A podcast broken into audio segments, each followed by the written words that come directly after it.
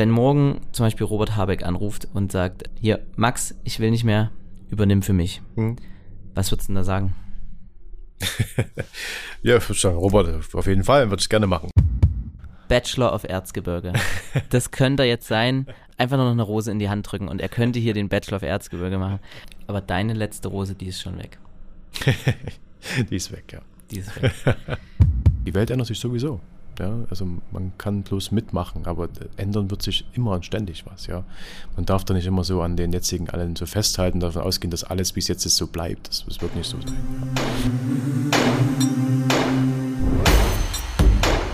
Herzlich willkommen bei Herzschlag, dem Podcast aus dem Erzgebirge.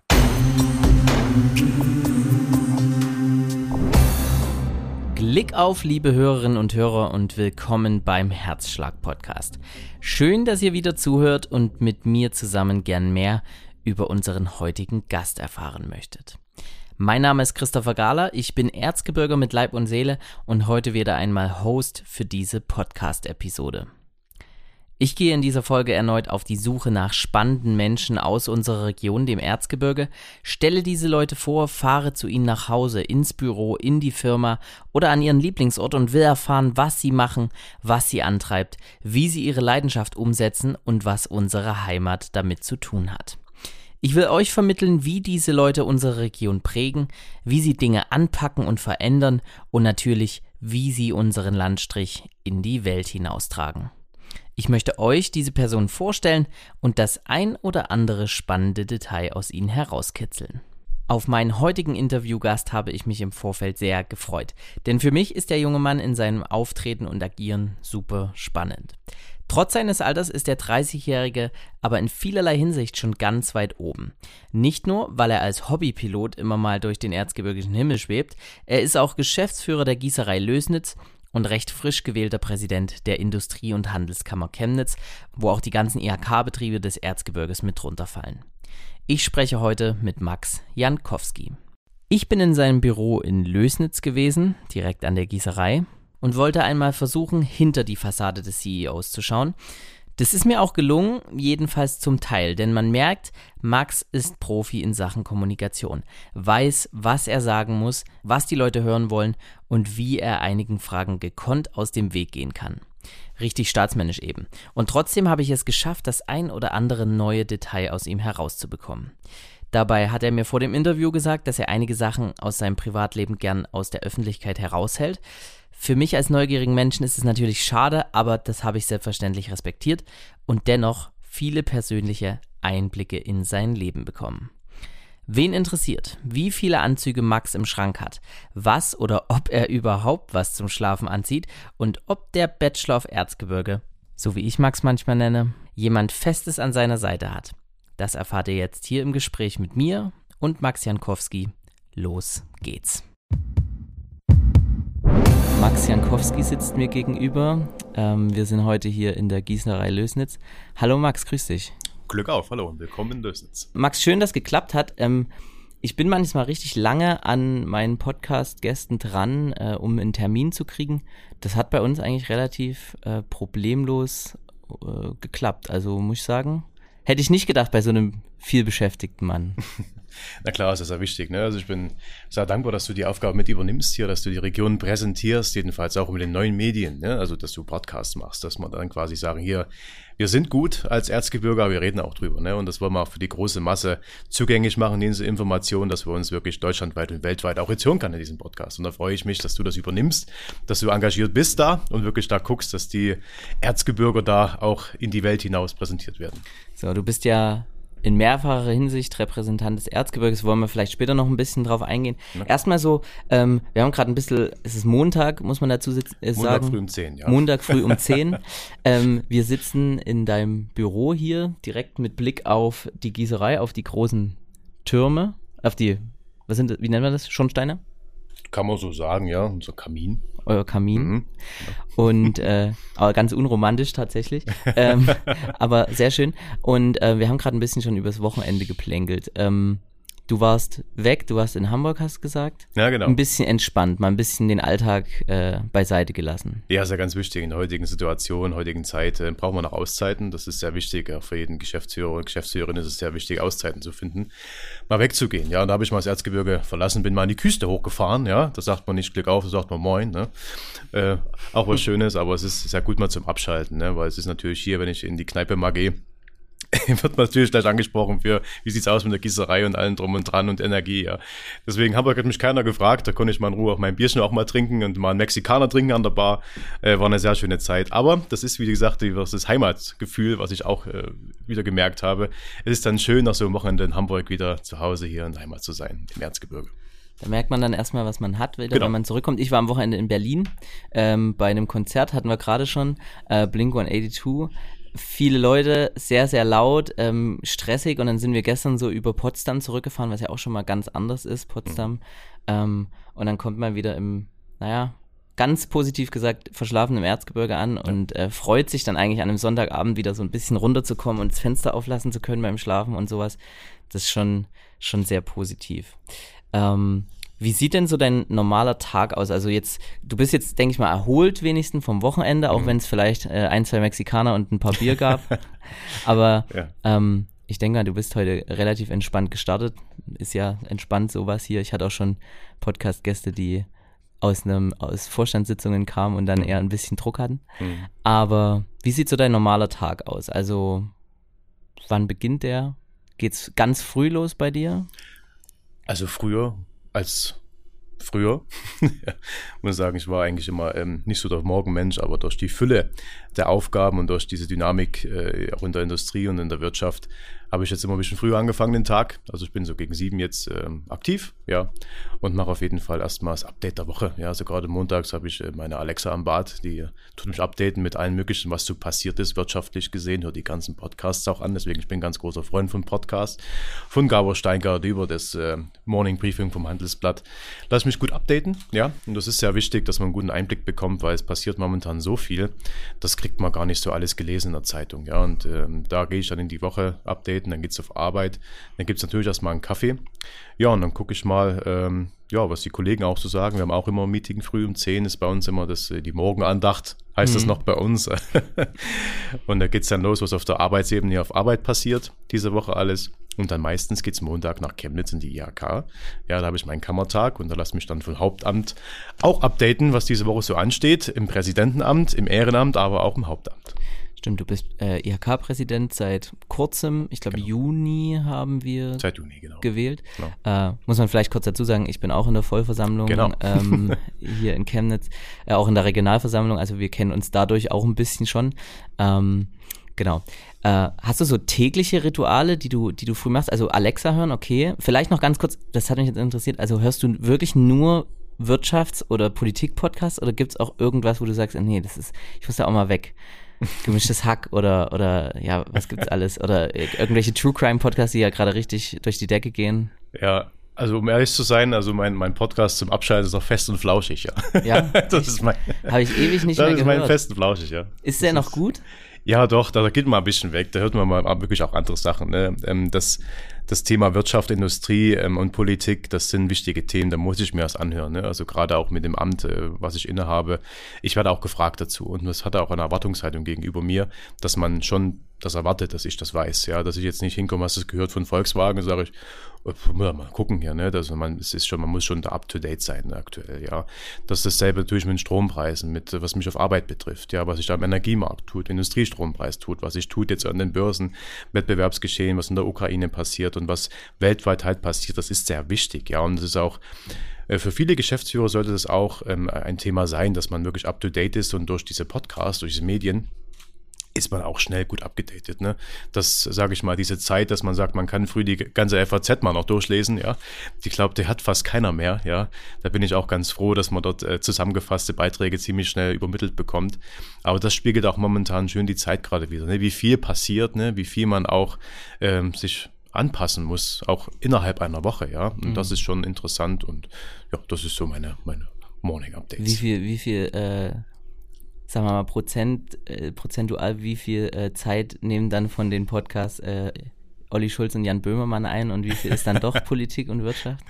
Schon wie Politik und Wirtschaft, ja. Also äh, fest und flauschig läuft eigentlich, läuft eigentlich nur das Wochenende, tatsächlich, ja.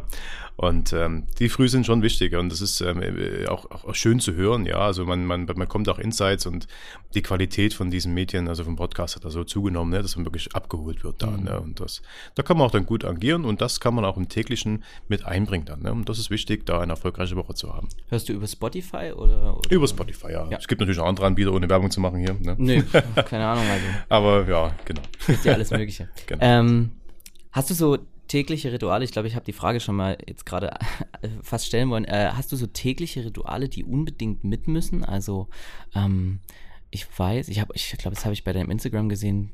Du äh, hast sicherlich einen Mühle-Rasierpinsel und dann eine Mühle, Mühle-Rasurset. genau. Ich habe ja auch schon ja. mal mit dem äh, Mühle-Geschäftsführer ja. einen Podcast gemacht. Deswegen ähm, gibt es da zum Beispiel, dass du dich jeden Früh so richtig groomen musst oder gibt es da sowas, dass du, dass du wo, wo du nicht auskommst ohne? Also auf jeden Fall, ohne Kaffee komme ich nicht aus. Das mhm. ist ganz wichtig. Also Kaffee muss früh sein. Aber sonst eigentlich nicht. Nein, ich nehme halt wirklich dann Zeit früh mit, äh, mit, mit, mit der Morgenroutine Und Das ist halt, äh, Morgenroutine äh, ist so eine Sache, muss man auch leisten können, eine Morgenroutine. Ne? Also das ist ja, bin sehr, dank, Zeit, ja. sehr dankbar dafür, dass ich überhaupt eine Morgenroutine haben kann, dass ich mir die Zeit morgens ein bisschen nehmen kann, damit ich in Ruhe einen Kaffee trinken kann, damit ich mit Ruhe fertig machen kann. Das ist, äh, bin ich sehr dankbar darüber haben halt leider viele nicht. Ne? Da muss man auch sehen, das ist äh, ein Thema, das äh, muss man auch im Zeitmanagement früh haben. Wenn man früh eine Schicht anfangen muss, äh, halb fünf, da hat man es ja. natürlich nicht. Da kann man nicht noch einen Kaffee, also kann man schon, aber muss man auch wollen dann. Ähm, deswegen ist es wichtig, ähm, dass man sich die Zeit nimmt, wenn man sich die Zeit nehmen kann. Hm. Ja. Ich habe so gemerkt, jetzt wo ich gerade drüber nachgedacht habe, äh, ich räume in letzter Zeit immer die Spülmaschine früh aus, bevor mhm. ich aus dem Haus gehe. Das bringt mich nochmal so ein bisschen runter, bevor es dann losgeht mit den täglichen Aufgaben. Ja.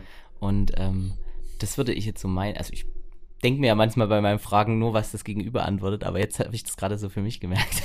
ist auch interessant. Ähm, wie viel bist du denn dann überhaupt noch hier im Unternehmen? Also ich meine, du sagst Montags Kammertag, okay, äh, du bist ähm, noch bei einigen anderen Institutionen äh, tätig. Ähm, ich weiß nicht, Deu Deutsche Industrie- und Handelskammertag, bist du da auch noch? Genau, Deutsche Industrie- und Handelskammer, die durften sich jetzt umbenennen. Ah, okay, okay, genau. gut. War ich noch nicht abgedatet. Ähm, und da bist du dann auch noch involviert. Also, ihr seid ja auch zwei Geschäftsführer hier in der Gießerei. Ne? Genau, ja. Ähm, bist du dann überhaupt noch so oft da in deinem Büro oder bist ja. du dann doch eher in Chemnitz und Berlin und woanders? Ich bin ja dieses Jahr im Februar nach Lösens gezogen. Ja, mhm. bin jetzt ein richtiger Lösenser tatsächlich. Läufst du auf Arbeit? Ich laufe, ja. Also Na gut, laufen nicht. Ich habe mal so einen E-Scooter gekauft. Ach, das ist dein E-Scooter. das ist mein E-Scooter, ja. Ich habe sofort gedacht, das könnte Max E-Scooter sein, aber das wäre. Okay, also fährst du dann. Ja. In, man muss sich jetzt vorstellen, also, Entschuldigung, dass ich dich unterbreche, aber man muss sich jetzt vorstellen, du sitzt gerade, wie man dich kennt, wieder mit Dreiteiler vor mir, heute in einem schönen, leichten äh, Braun oder Sand. Ähm, und dann fährst du also mit dem E-Scooter, so wie du jetzt bist, hierher auf Arbeit. Na klar, ja. Das ist ein schönes Bild. wann, wann, passiert das ungefähr? Um sieben? Also so um acht dann, ja. Um, so um, acht rum, ja. Also wer mal aus Lösens ist und aus dem Fenster schaut, der sieht dann den ja, Max mit seinem also Dreiteiler. Die, die Kollegen auf der Straße, meine Nachbarn, also die kennen mich schon. Die kennen dieses Bild jetzt schon, wenn ich da rumgerast komme mit meinem E-Scooter, ja. ist aber sehr schön, ja. Und das ähm, verbindet mich irgendwie auch zum Ort dann. Ne? Also man kennt mich ja mittlerweile auch in Lösnitz und es ist ein schönes Gefühl. Ich finde es auch schön halt, wie man es halt früher gelebt hat. Ne? Also ich wohne jetzt direkt neben der Firma gucke aus meinem Schlafzimmer raus und sehe quasi die Firma auch. Ähm, es ist toll und da hat man eine schöne Verbindung. Und das nicht nur bei mir jetzt hier so, ich habe auch viele Mitarbeiter im Betrieb, die aus Lösnitz kommen. Und es ist eigentlich dann eine schöne Gemeinschaft, ne, weil es ein Betrieb ist, der die Menschen in der Stadt verbindet, aber auch die Stadt da eine gewisse Identität auch noch gibt. Ja, wir sind ja schon immer auch hier, seit 1849 ist die Gießerei hier er ist ein schönes Gefühl, da ein Teil von dieser großen Geschichte zu sein. Ja, es gab natürlich schon viele Generationen vor mir, die das mhm. betreut haben hier, viele Mitarbeiter vor mir, die hier gearbeitet haben. Es ist schön in dieser ganzen Geschichte, die die Stadt hat mit der Gießerei oder generell mit der Industrie, da einfach die Geschichte jetzt weiterschreiben zu dürfen. Das ist, ist schön. Deswegen bin ich auch jetzt gerne und stolz, Lösender zu sein. Ja. Mhm. Und ähm, ich, ich glaube, die Frage war, äh, wie, wie viel du noch im Unternehmen bist. Also du bist ja. schon noch sehr, sehr genau. viel. Zurück zur Anfrage. Ja, ich bin jeden Tag hier. Genau, bin jeden Tag hier. Es geht natürlich heutzutage auch viel remote. Ne? Man kann auch viel online teilnehmen. Und die Veranstaltungen sind da meistens auch nachmittags auch viele mhm. mit äh, von der Industrie- und Handelskammer, wenn es jetzt um irgendwelche Netzwerke oder Veranstaltungen geht, wo man Vorträge hält oder eine Rede hält. Ähm, das ist gut vereinbar miteinander, ja. Und ich kämpfe ja auch nicht nur für die Wirtschaft in Südwestsachsen. Es geht ja auch um die Industrie. Es geht vor allem auch um die, um die schwer- und Mittelstands, äh, energieintensive Mittelstandsindustrie, die gerade sehr gebeutelt ist mit der momentanen Situation. Und das ist natürlich auch das, was mich auch mit, auch Großteil mit antreibt, ja, weil ich ja natürlich auch äh, unterm Strich auch für eine Industrie kämpfe, wo meine Mitarbeiter arbeiten, ja. Und deswegen mache ich das auch gerne. Und es geht viel einher und ich kann halt in diesem, in diesem Amt von der IHK jetzt auch aus der Praxis berichten, ja. Und das ist halt besonders schön für mich auch, weil ich erzähle nicht irgendwas, sondern ich erzähle das, was ich halt erlebe, was ich im, in der Wirtschaft, in der Industrie erlebe. Also wirklich in Business bin ich ja drin, ja. Und kann sagen, das geht nicht, weil das habe ich gerade erlebt, dass das nicht geht, ja. das hat man es nicht bloß sagen lassen, ja. Und das ähm, finde ich irgendwie, es macht mich dann auch irgendwo authentisch wo ich sagen kann, okay, ich kann jetzt mit meinem Präsidium, äh, mit dem Präsidium und mit der Vollversammlung, mit dem Ehrenamt zusammen jetzt wirklich an den Themen detailliert arbeiten, weil ich sage, hier es ist definiert, was nicht funktioniert und wir können jetzt da gemeinsam dafür sorgen, dass wir in der Wirtschaft in Südwestsachsen dort Akzente setzen, äh, dass wir gewisse Vorschläge aus Berlin oder auch aus Dresden manchmal auch Kante zeigen können und sagen, hier, wir verstehen, was ihr wollt, aber das geht aus dem und dem Grund nicht. Und da freue ich mich, da auch ein Teil davon zu sein, gemeinsam mit euch in der Vollversammlung im Ehrenamt, dass wir die Region jetzt auf, das, auf die Ebene heben und bereit machen für diesen Wandel, der uns jetzt bevorsteht, ja. Also schon mal allein von dem, was du jetzt erzählst, viel los im Kopf auch am ja. Tag, also viel zu tun. Ähm, wie lang geht dann so ein normaler Tag von dir? Ist unterschiedlich oder? Es, es, gibt, es gibt eigentlich bei mir keinen, keinen richtigen Unterschied zwischen Beruf und Freizeit. Das hm. ist es geht ineinander über. Es ist ein Tag. Es ist ein Tag und da gibt es keinen Unterschied zwischen Job und Privat eigentlich so richtig. Man verknüpft viel, aber ich denke natürlich abends beim Glas Wein genauso über die Themen wie, wie tagsüber. Ja? Also es ist wichtig und das motiviert mich ja auch irgendwo auch, weil es ist ja wirklich in mir auch eine Motivation, diesen, diesen Standort, unser Erzgebirge vor allem, da äh, jedenfalls die Industrie zu bewahren, ja, und die Wirtschaft zu bewahren und zu schauen, dass wir jetzt durch das ganze naja, durch diesen Nebel, durch den wir gerade fliegen, dort, ähm, naja, irgendwie wieder rauskommen und gestärkt rauskommen und den Flughafen, unseren Zielflughafen auch erreichen, ja, und dort sicher wieder landen können. Das fällt nicht schwer, äh, es fällt nicht leicht momentan. Man, man ist natürlich sehr überfordert momentan mit der, mit der Regierung, auf, auf deutscher Ebene, aber auch auf europäischer Ebene, weil man halt bei manchen Themen auch so, so, so diese, diese roten Faden gar nicht mehr so richtig mhm. sieht. Ja, so denkt, okay, äh, was ist jetzt gemeint? Ist das jetzt so gemeint? Aber es ist ja doch nicht so und hier und da. Also man fühlt sich manchmal nicht so richtig abgeholt und das ist, glaube ich, das, ähm, was ich auch unbedingt ändern möchte, ja, dass wir uns wieder abgeholt fühlen und dass wir auch, äh, wenn wir kämpfen wollen, wir kämpfen ja für was. Wir kämpfen ja für unsere Region, wir kämpfen für die Industrie und für die Wirtschaft, dass wir genau wissen, wofür wir kämpfen, dass wir über die Zukunft erzählen können, dass wir die Zukunft sehen, wo wir hinwollen, dass diese Brücke, die zum anderen Ufer führt, auch das Ufer darstellt, ja, dass wir dieses Ufer erkennen. Und da denke ich mal, fehlt uns noch so ein, so ein deutscher Man in the Moon Moment irgendwo, wo man sagt, hier, das ist das, da gehen wir hin und da tun wir jetzt unsere Kräfte bündeln. Und den versuche ich jetzt rauszukitzeln aus Berlin und aus Dresden, damit wir als Erzgebirge wissen, wie die Zukunft aussehen kann, wie sie auch aussehen soll und wo wir hingehen und was wir uns jetzt gemeinsam erarbeiten für die nächsten Jahre. Mhm. Ja. Ist, äh, würdest du sagen, dass dein Job und alles, was du machst, auch Hobby ist? Oder kannst du das gar nicht trennen? Äh, Hobby, Passion würde ich es nennen. Passion, Passion, oder Leidenschaft, ja. Okay. nee, okay. Ist schon so. Also fragen mich ja viele, ja, aber es ist, ähm, es, es macht mir halt unheimlich viel Spaß. Also was heißt Spaß, aber es, es ist so eine Flamme in mir, die ja, lodert ohne Ende. Ja. Also ich bin selber manchmal überrascht darüber, aber das, ich, ich beschäftige mich richtig gerne mit diesem Thema, mit dieser, mit dieser Weiterentwicklung, mit dieser Industrie, mit dieser Wirtschaft. Und ähm, und da bin ich auch sehr dankbar dafür, weil es ist ja auch, das, das kann man gar nicht so richtig erlernen, sowas. Das ist so eine Sache, wenn man hat so eine Leidenschaft dafür oder nicht, man kann nicht ja nicht dann, sag ich mal, man will das jetzt unbedingt, aber ich bin, bin, dankbar, dass mir das irgendwie diese kleine Flamme mal gegeben wurde. Und ich sagte hier, deine Flamme ist jetzt für die Politik, für die, für die wirtschaftliche Entwicklung deiner Region, für die Industrie. Und dafür bist du jetzt quasi auch irgendwie, ja, äh, das heißt bestimmt nicht, aber äh, das, du hast halt jetzt das Glück, dass du dort Motiva Motivation drin siehst und dass du da Leidenschaft entwickeln kannst für dieses Thema. Und das freut mich auch, ja, weil das, stehe jeden Tag, jeden Montag auf und freue mich auf die Woche, weil die Woche weiß ich, dass die immer spannend wird, die Woche. Ja. Aber ich freue mich auf jede Woche, die kommt. Das habe ich auch. Also irgendwo, ich, ähm, wir haben, wir haben ja auch Familienunternehmen oder mehrere kleinere Familienbetriebe. Ich habe meine eigene Firma und ähm, irgendwo habe ich immer trotzdem Bock, auf Arbeit zu gehen und freue mich. Und wenn, wenn schwierige Projekte sind, dann, dann erst recht so. Mhm. Na, das, das challenged einen, da wird man nicht müde. Und das, das fühle ich gerade sehr, was du sagst. Was, was motiviert dich denn zum Beispiel? Also, mh, ist das so eine intrinsische Motivation? Also alles, was du machst, motiviert dich noch mehr? Oder gibt es Sachen, wo du sagst, okay, jetzt erst recht, äh, wenn was schief geht zum Beispiel, hast du da mehr Motivation? Ähm, weißt du, wie ich meine? Also gibt es so, gibt's so spezielle Sachen, die du nennen kannst, was dich motiviert?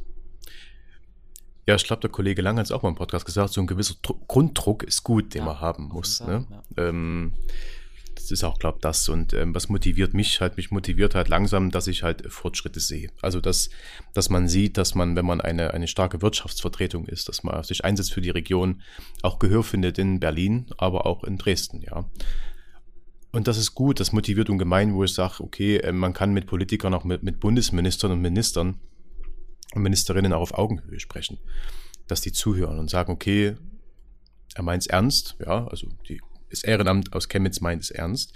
Und wir hören jetzt zu und gucken da wirklich, dass wir gemeinsam diese Probleme und auf, aufgeworfenen Fragen jetzt bearbeiten. Ja, und man nimmt dann halt der Presse natürlich auch, dass gewisse Sachen, die man mit angeregt hat, dann irgendwo auch in Umsetzung sind, wo man sagt, ja, es wurde erkannt, dass das ein Problem ist, ja, und die arbeiten jetzt wirklich dagegen, ja, und arbeiten jetzt wirklich, dass die Zukunft da ein bisschen besser wird und dass die wirtschaftliche Zukunft hier in der Region auch gesichert ist, ja. Und das motiviert ungemein, wo man sagt, okay, man redet nicht nur gegen Mauern, sondern es bewegt sich was. Es ist zwar langsam, was sich bewegt, aber es bewegt sich was, ja, und das ähm, motiviert dann ungemein. Hm. Ja.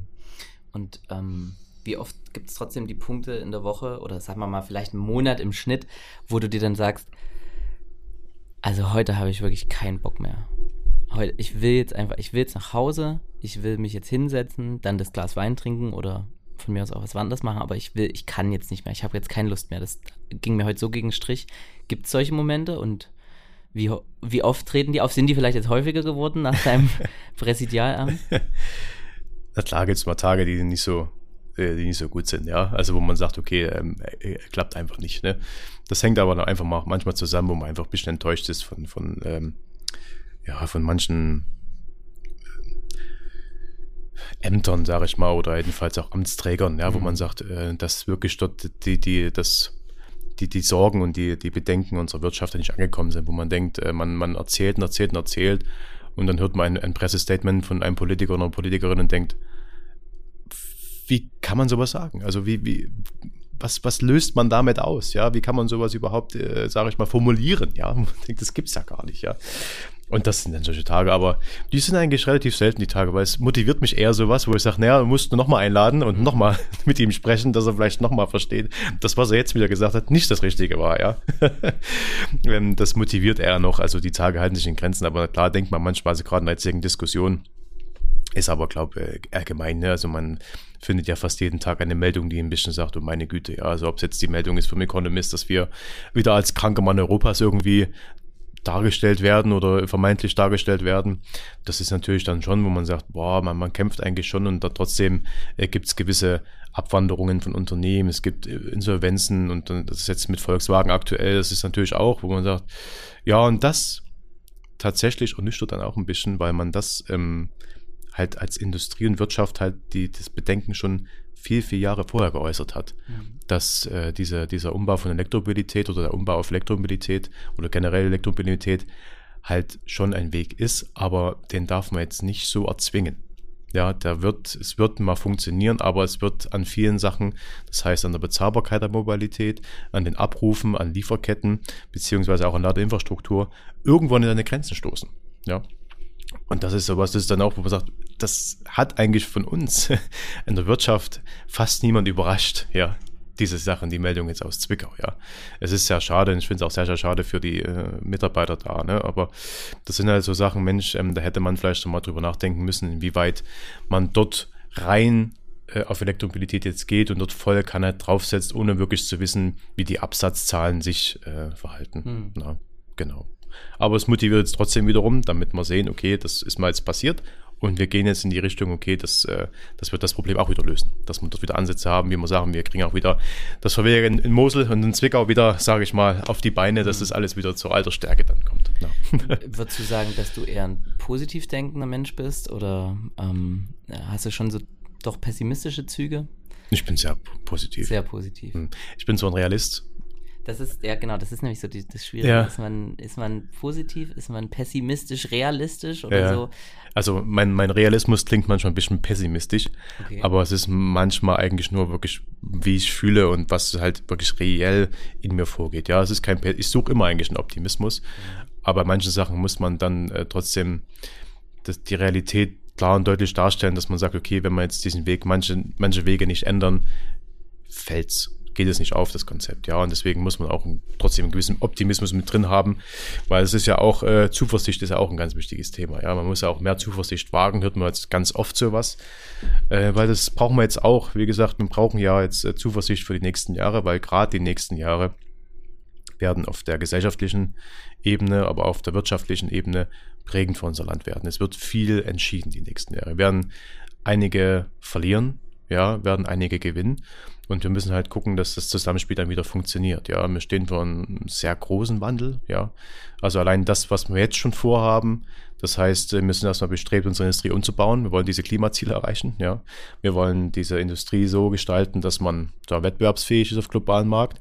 Haben parallel immer noch einen Krieg in, in der Welt. Ja, also nicht nur einen, aber jedenfalls einen, der ganz nah ist.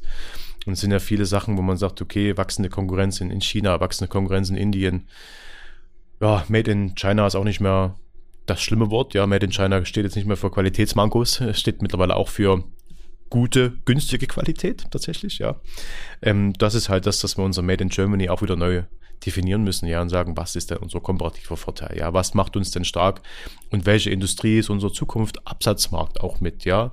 Bleiben wir Autoland, dann müssen wir was tun, ja, dann müssen wir auch das Denken von den Konzernen ein bisschen optimieren, ja, dass da ein bisschen mehr Dynamik reinkommt, dass man schneller auf Märkte reagiert. Weil sieht man jetzt in der Elektromobilität sind wir, oh, ja, was heißt hinten dran, aber wir sind hinten dran, ja. Die Entwicklung, was, was in Asien da läuft, das ist unheimlich schnell. Die Entwicklung dort, die, die Geschwindigkeit ist unheimlich schnell. Die Preise sind unheimlich tief, ja, und äh, letztendlich sieht man doch, wenn man auf die Straße schaut, halt äh, die asiatischen Fahrzeuge häufig, ja. Also gerade wenn es Elektromobilität geht, ja. Und das ist so ein Thema, da müssen wir uns wirklich jetzt anstrengen, als Land, als Nation, als Autonation, als Industrienation, damit wir da unsere, unsere sage ich mal, einen Change-Prozess auch so definieren, dass wir die Ziele auch, sage ich mal, realistisch umsetzen können. Ja, ohne große Zeitverschiebungen, ohne dass die Ziele zu, sage ich mal, ambitioniert sind, ja. Und da brauchen wir auch, glaube ein bisschen mehr wieder ähm, Realismus hm. und sagen, okay, wir haben Vision, aber wir müssen auch schauen, dass sich verschiedene Rahmenbedingungen und Parameter der letzten Jahre verändert haben. Ja, das hängt, das hängt mit Corona zusammen, das hängt mit äh, dem Krieg zusammen. Das muss man mit einpreisen und da muss man auch mal Koalitionsverträge im Laufe der Legislatur mal anpassen. Ne? Das muss man auch den Mut dazu haben, gewisse Sachen mal wieder ein bisschen anzupassen, wenn sich die Rahmenbedingungen geändert haben. Genau. Stresst dich das trotzdem alles? Also die ganzen Themen, das sind ja auch große Themen, die äh, weltverändernd sind. Du sagst es ja die ganze Zeit. Ähm, stresst dich das irgendwie? Dass das manchmal nicht so läuft, weil ich meine, ihr habt eine große Firma, du hast 85 Mitarbeiter ungefähr. Mhm. Ähm, ihr macht hauptsächlich Pressenteile für die Automobilindustrie. Presswerkzeuge, ne? genau. Presswerkzeuge. Ja. Mhm. Äh, können wir ja vielleicht gleich nochmal drauf eingehen, was das genau ist. Mhm. Ähm, und natürlich seid ihr jetzt darauf angewiesen, dass die deutsche Automobilindustrie läuft. Ihr habt, kannst ja mal selber sagen, ihr habt ja Porsche, äh, mhm. VW mhm. wahrscheinlich auch. Genau. Bentley. Ja. ähm, BMW. Genau. Also eigentlich alle, ja. Eigentlich alle. Eigentlich alle, okay. Ja. Also alle deutschen und Untermarken von ich den Deutschen. Ich wollte gerade sagen, außer die Chinesen, die habt ihr genau, nicht. Ja. Ähm, also stresst dich das manchmal, dass es doch nicht so schnell vorangeht, wie du, wie du dir wünschen würdest? Der Faktor Zeit ist einer der wichtigsten Faktoren Netze als Land, ja. Also wir haben ja gewisse Visionen, ja. Die sind alle zeitlich, äh, sage ich mal, auf das Jahr 2030 abgemünzt, mhm. 30, 35 so. Schön und gut, aber das sind ja trotzdem noch sechs, sieben Jahre, ja die werden spannend werden, weil bevor wir in Sachen erneuerbaren Energien dort wettbewerbsfähig sind, da vergehen einige Zeiten. Bevor wir äh, Wasserstoff so ausgebaut haben, wie wir uns das wünschen, da vergehen einige Zeiten. Und das ist jetzt auch nicht in fünf Jahren gemacht, dass wir ja stabiles Wasserstoffnetz haben. Das mhm. dauert echt, ja. Und wenn man allein sieht, ähm, unsere Deutschen, wir sind eh nicht so die Besten im Bauvorhaben, ja, da, da sehe ich so eine überschnelle, äh, überschnelle Bauweise dort bei Wasserstoffkernnetzen dort auch nicht so als unser realistisches Ziel an, ja, wenn ich mir Stuttgart 21 und mal ein BR mal anschaue, nur als Beispiel, ja. Ähm, weiß nicht, ob der BR sogar, äh, ob der Stuttgart 21 vielleicht, weiß nicht, ob das vielleicht vor dem Wasserstoffkernnetz noch kommt. Ich könnte sein, aber mal gucken, ja. Ich weiß gar nicht, wie weit die sind. Ich, glaub, ich, ich weiß es nicht, ja. durch so das Thema, weil es also einfach ist, langweilig wird. Ja, es ist ja. tatsächlich durch, ja. Ähm, aber genau deswegen, der Faktor Zeit wird hier, äh, da stresst mich tatsächlich ein kleines bisschen schon, weil Zeit hält halt nicht an, ne? Also es ist schon wieder Mitte September, ja, momentan, dieses Jahr ist ruckzuck wieder vorbei. Und wenn man mal zurückschaut, was wir energetisch so geschafft haben dieses Jahr schon wieder, mh, hm, viele Debatten geführt, aber Südling ist noch nicht fertig wir haben jetzt immer noch, sage ich mal, Notsituation, LNG-Schiffe, ja, aber so richtig vorangekommen, wenn ich mir auch die Bearbeitungszeiten momentan von Windrädern anschaue und Ausbau von PV und so, ah, weiß nicht. Also, und das, wenn das nächste Jahr auch noch so wird, dann, dann wird das schon langsam knapp, dass wir bis 2030 dort die Ausbauziele erreichen. Aber wir müssen auch sehen, die Zeit verwunschert auch viele, weil man halt viele Richtungs richtungsweisende Entscheidungen halt momentan jetzt auf die Bank schiebt und ausdiskutiert. Und da ist der Ampelstreit auch ein, ein großer Zeitfresser. Ja, das, das ist ja wirklich ein Streit. Ja, also die sind ja wirklich sehr uneinig. Ja, die Zeit, die, die ist, spielt halt gegen uns, ja, weil ähm, die Kunden warten nicht, der globale Markt schläft nicht, ja. Viele Länder haben halt die Energieproblematik halt nicht. Ne? Das ist, es ist so. Also gerade Asien und auch Indien und Amerika, die produzieren ohne Ende, die gehen voran, die sind jetzt wieder eher schon bei Digitalisierung, ja. Die haben mit dem Inflation Reduction Act dort sehr viel ausgelöst, ne, sehr viel investiert, haben aber kein Energieproblem, ne. Also dort kostet halt die Kilowattstunde mit zwei Cent, ja. Arbeitspreis für die Industrie, ja. ja. Also die sagen halt, was hier mit. Was dir hier wünschen? Ah, das sind, das sind Traumvorstellungen, ja. aber sie sind so schön, würde ich gar nicht träumen. Das ist so ein schöner Traum, so einen schönen Traum gibt es ja gar nicht. Ähm, also es ist genau das, dass halt der Weltmarkt echt schnell ist, ja. Und wir uns halt mit, mit sage ich mal, in der Notlösung noch befinden und immer noch, äh, sage ich mal, diese großen richtungsweisenden Entscheidungen halt so lange ausdiskutieren. Da haben andere Länder und andere Nationen schon drei, vier andere Entscheidungen getroffen, ja. Das, da wünsche ich mir eigentlich auch ein bisschen mehr Schnelligkeit da in der Entscheidungsfindung und lieber einfach mal losmachen und sagen, okay, wir passen noch ein bisschen an, als dort jedes Detail akribisch zu hinterfragen und dann Referentenentwürfe zu schicken, auch an uns, an die Kammer, die 150 Seiten lang sind und sagen, hier, lest mal bitte, wo man selbst beim Lesen schon denkt, boah, keine Ahnung, was hier, also das ist ja, keine Ahnung, was das bedeutet alles, ja. ähm, das, da muss man auf alle Fälle gucken, dass man dort äh, guckt, was jetzt die Stärken sind und wie man auch der Wirtschaft in der momentanen Situation helfen, ja. Und nicht nur stupide helfen und sagen, wir machen jetzt Gießkannenprinzip auch bei Subventionen. Wir müssen da zielgerichtet Unterstützung leisten, aber zielgerichtet zu den Industrien und äh, Wirtschaftsunternehmen, wo wir sagen, ja, das ist bei unserer Strategie mit drin jetzt 2030, ja, und das stellen wir uns so und so vor und wir können so und so auch die Wettbewerbsfähigkeit garantieren, ja, und die Wettbewerbsfähigkeit momentan hängt maßgeblich halt an den Faktor Energie, ja, die massiv uns bedroht. Aber dann äh, anders hinaus noch gibt es natürlich noch andere Themen, wie das Fachkräftemangelthema, was ein Riesenthema ist, ja. Da wird viel drüber gesprochen, aber auch wenig im Detail dann, ne? Und man merkt dann trotzdem, wenn man als Unternehmer den Weg mitgeht und sagt, man geht in erneuerbare Energie mit rein, man hat PV auf dem Dach, man möchte Fachkräfte integrieren, stößt man ganz schnell an Grenzen, ja, und merkt dann trotzdem, dass Prozesse nicht so stabil laufen, wie sie halt laufen sollten, ja. Ist das äh, Büro, also ist Deutschland einfach überbürokratisiert? Ist hm. das ein Problem, auch ein Problem? also seit ich politisch denken kann, ja, ähm, ist das Wort Entbürokratisierung äh, jedes Jahr oder jedes Mal im Wahlkampf drin. Ne? Ich keine Ahnung. Hab noch keinen eine Entbürokratie, Entbüro, was ist das? Ent, das ist Montag früh. Schon das Wort. Ja, ist schon, ist schon schwierig. Entbürokratisierung. So. Ja.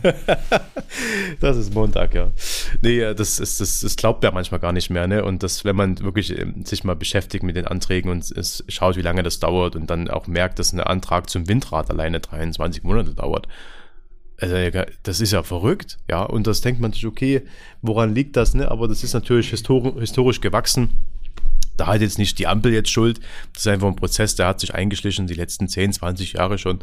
Und das ist halt immer schwierig, dort äh, Bürokratie abzubauen. Das ist nicht so einfach tatsächlich, ne? aber da bräuchte man erstmal noch ein bisschen Bürokratie, um die Bürokratie abzubauen. Ja. Richtig. Also glaubst du wirklich, dass das klappt? Weil ich denke mir immer, die Bürokratie äh, erschaffen ja auch Menschen, die wiederum Arbeitsplätze dadurch haben. Mhm. Und die würden ja nicht ihre eigenen Arbeitsplätze gefährden, indem sie sagen, nee, lass mal lieber weniger machen. Dann ja. lass, also, weißt du, ich, ich denke, das ist ein ganz schwieriger Prozess, der wenn dann von ganz, ganz oben auf ganz harte Weise kommen muss. Mhm. Ähm, und vielleicht auch Wählerstimmen kostet. Und deswegen denke ich, dass das, weil wo sind die größten, hier bei uns im Erzgebirge, größte Arbeitgeber Landrats, Landratsamt, ähm, ja. du würdest dadurch ja einen Riesenstamm deiner möglichen Wählerschaft verprellen, wenn du sagst, nee, lass da mal ein bisschen abbauen. Also denkst du wirklich, dass das irgendwann kommt oder dass wir uns da in so einem, in so einer Kettenreaktion befinden? Und es werden Ämter geschaffen, die, die wo es fraglich ist, ob die nötig sind. Ne? Einfach für Leute, die ausgedient haben.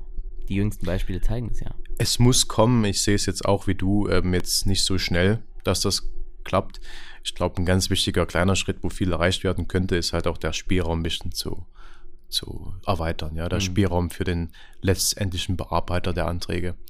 Weil man hat ganz oft, also ich kriege das ja ganz oft mit, ähm, es wird sich dann immer sage ich mal, der Handlungsspielraum wird nie ausgenutzt, weil man immer Angst hat, was falsch zu machen, ja, und dass man vor Gesetz halt immer so viel Respekt hat, also gerade Bearbeiter, die dann sagen, die halten sich ganz strikt an Vorgaben und da ist irgendwie kein ähm, Raum für Menschlichkeit und für, sage ich mal, fürs normale Gefühl dabei, ja. Das, das merkt man gerade beim Thema Vergabegesetz oder so, das merkt man bei anderen Zulassungen manchmal, wo man sagt, ja, wenn man das so hört, wie manche Entscheidungen getroffen wurden, denkt man, ja, aber das, das, wie kann man so entscheiden? Ja, weil es halt am Gesetz festgehalten wird. Ja, und da, da würde schon viel geholfen werden, wenn den Bearbeitern da ein bisschen mehr Vertrauen geschenkt wird oder jedenfalls ein bisschen mehr Spielraum ermöglicht wird und auch offen kommuniziert wird, hier, liebe, liebe Ämter, liebe Bearbeiter, ihr habt dort einen Spielraum, ihr könnt eure Einschätzung mit reinbringen. Ihr seid nicht bloß eine Liste, ein Abchecker, der sagt, das steht jetzt genauso und es muss genau dort dastehen.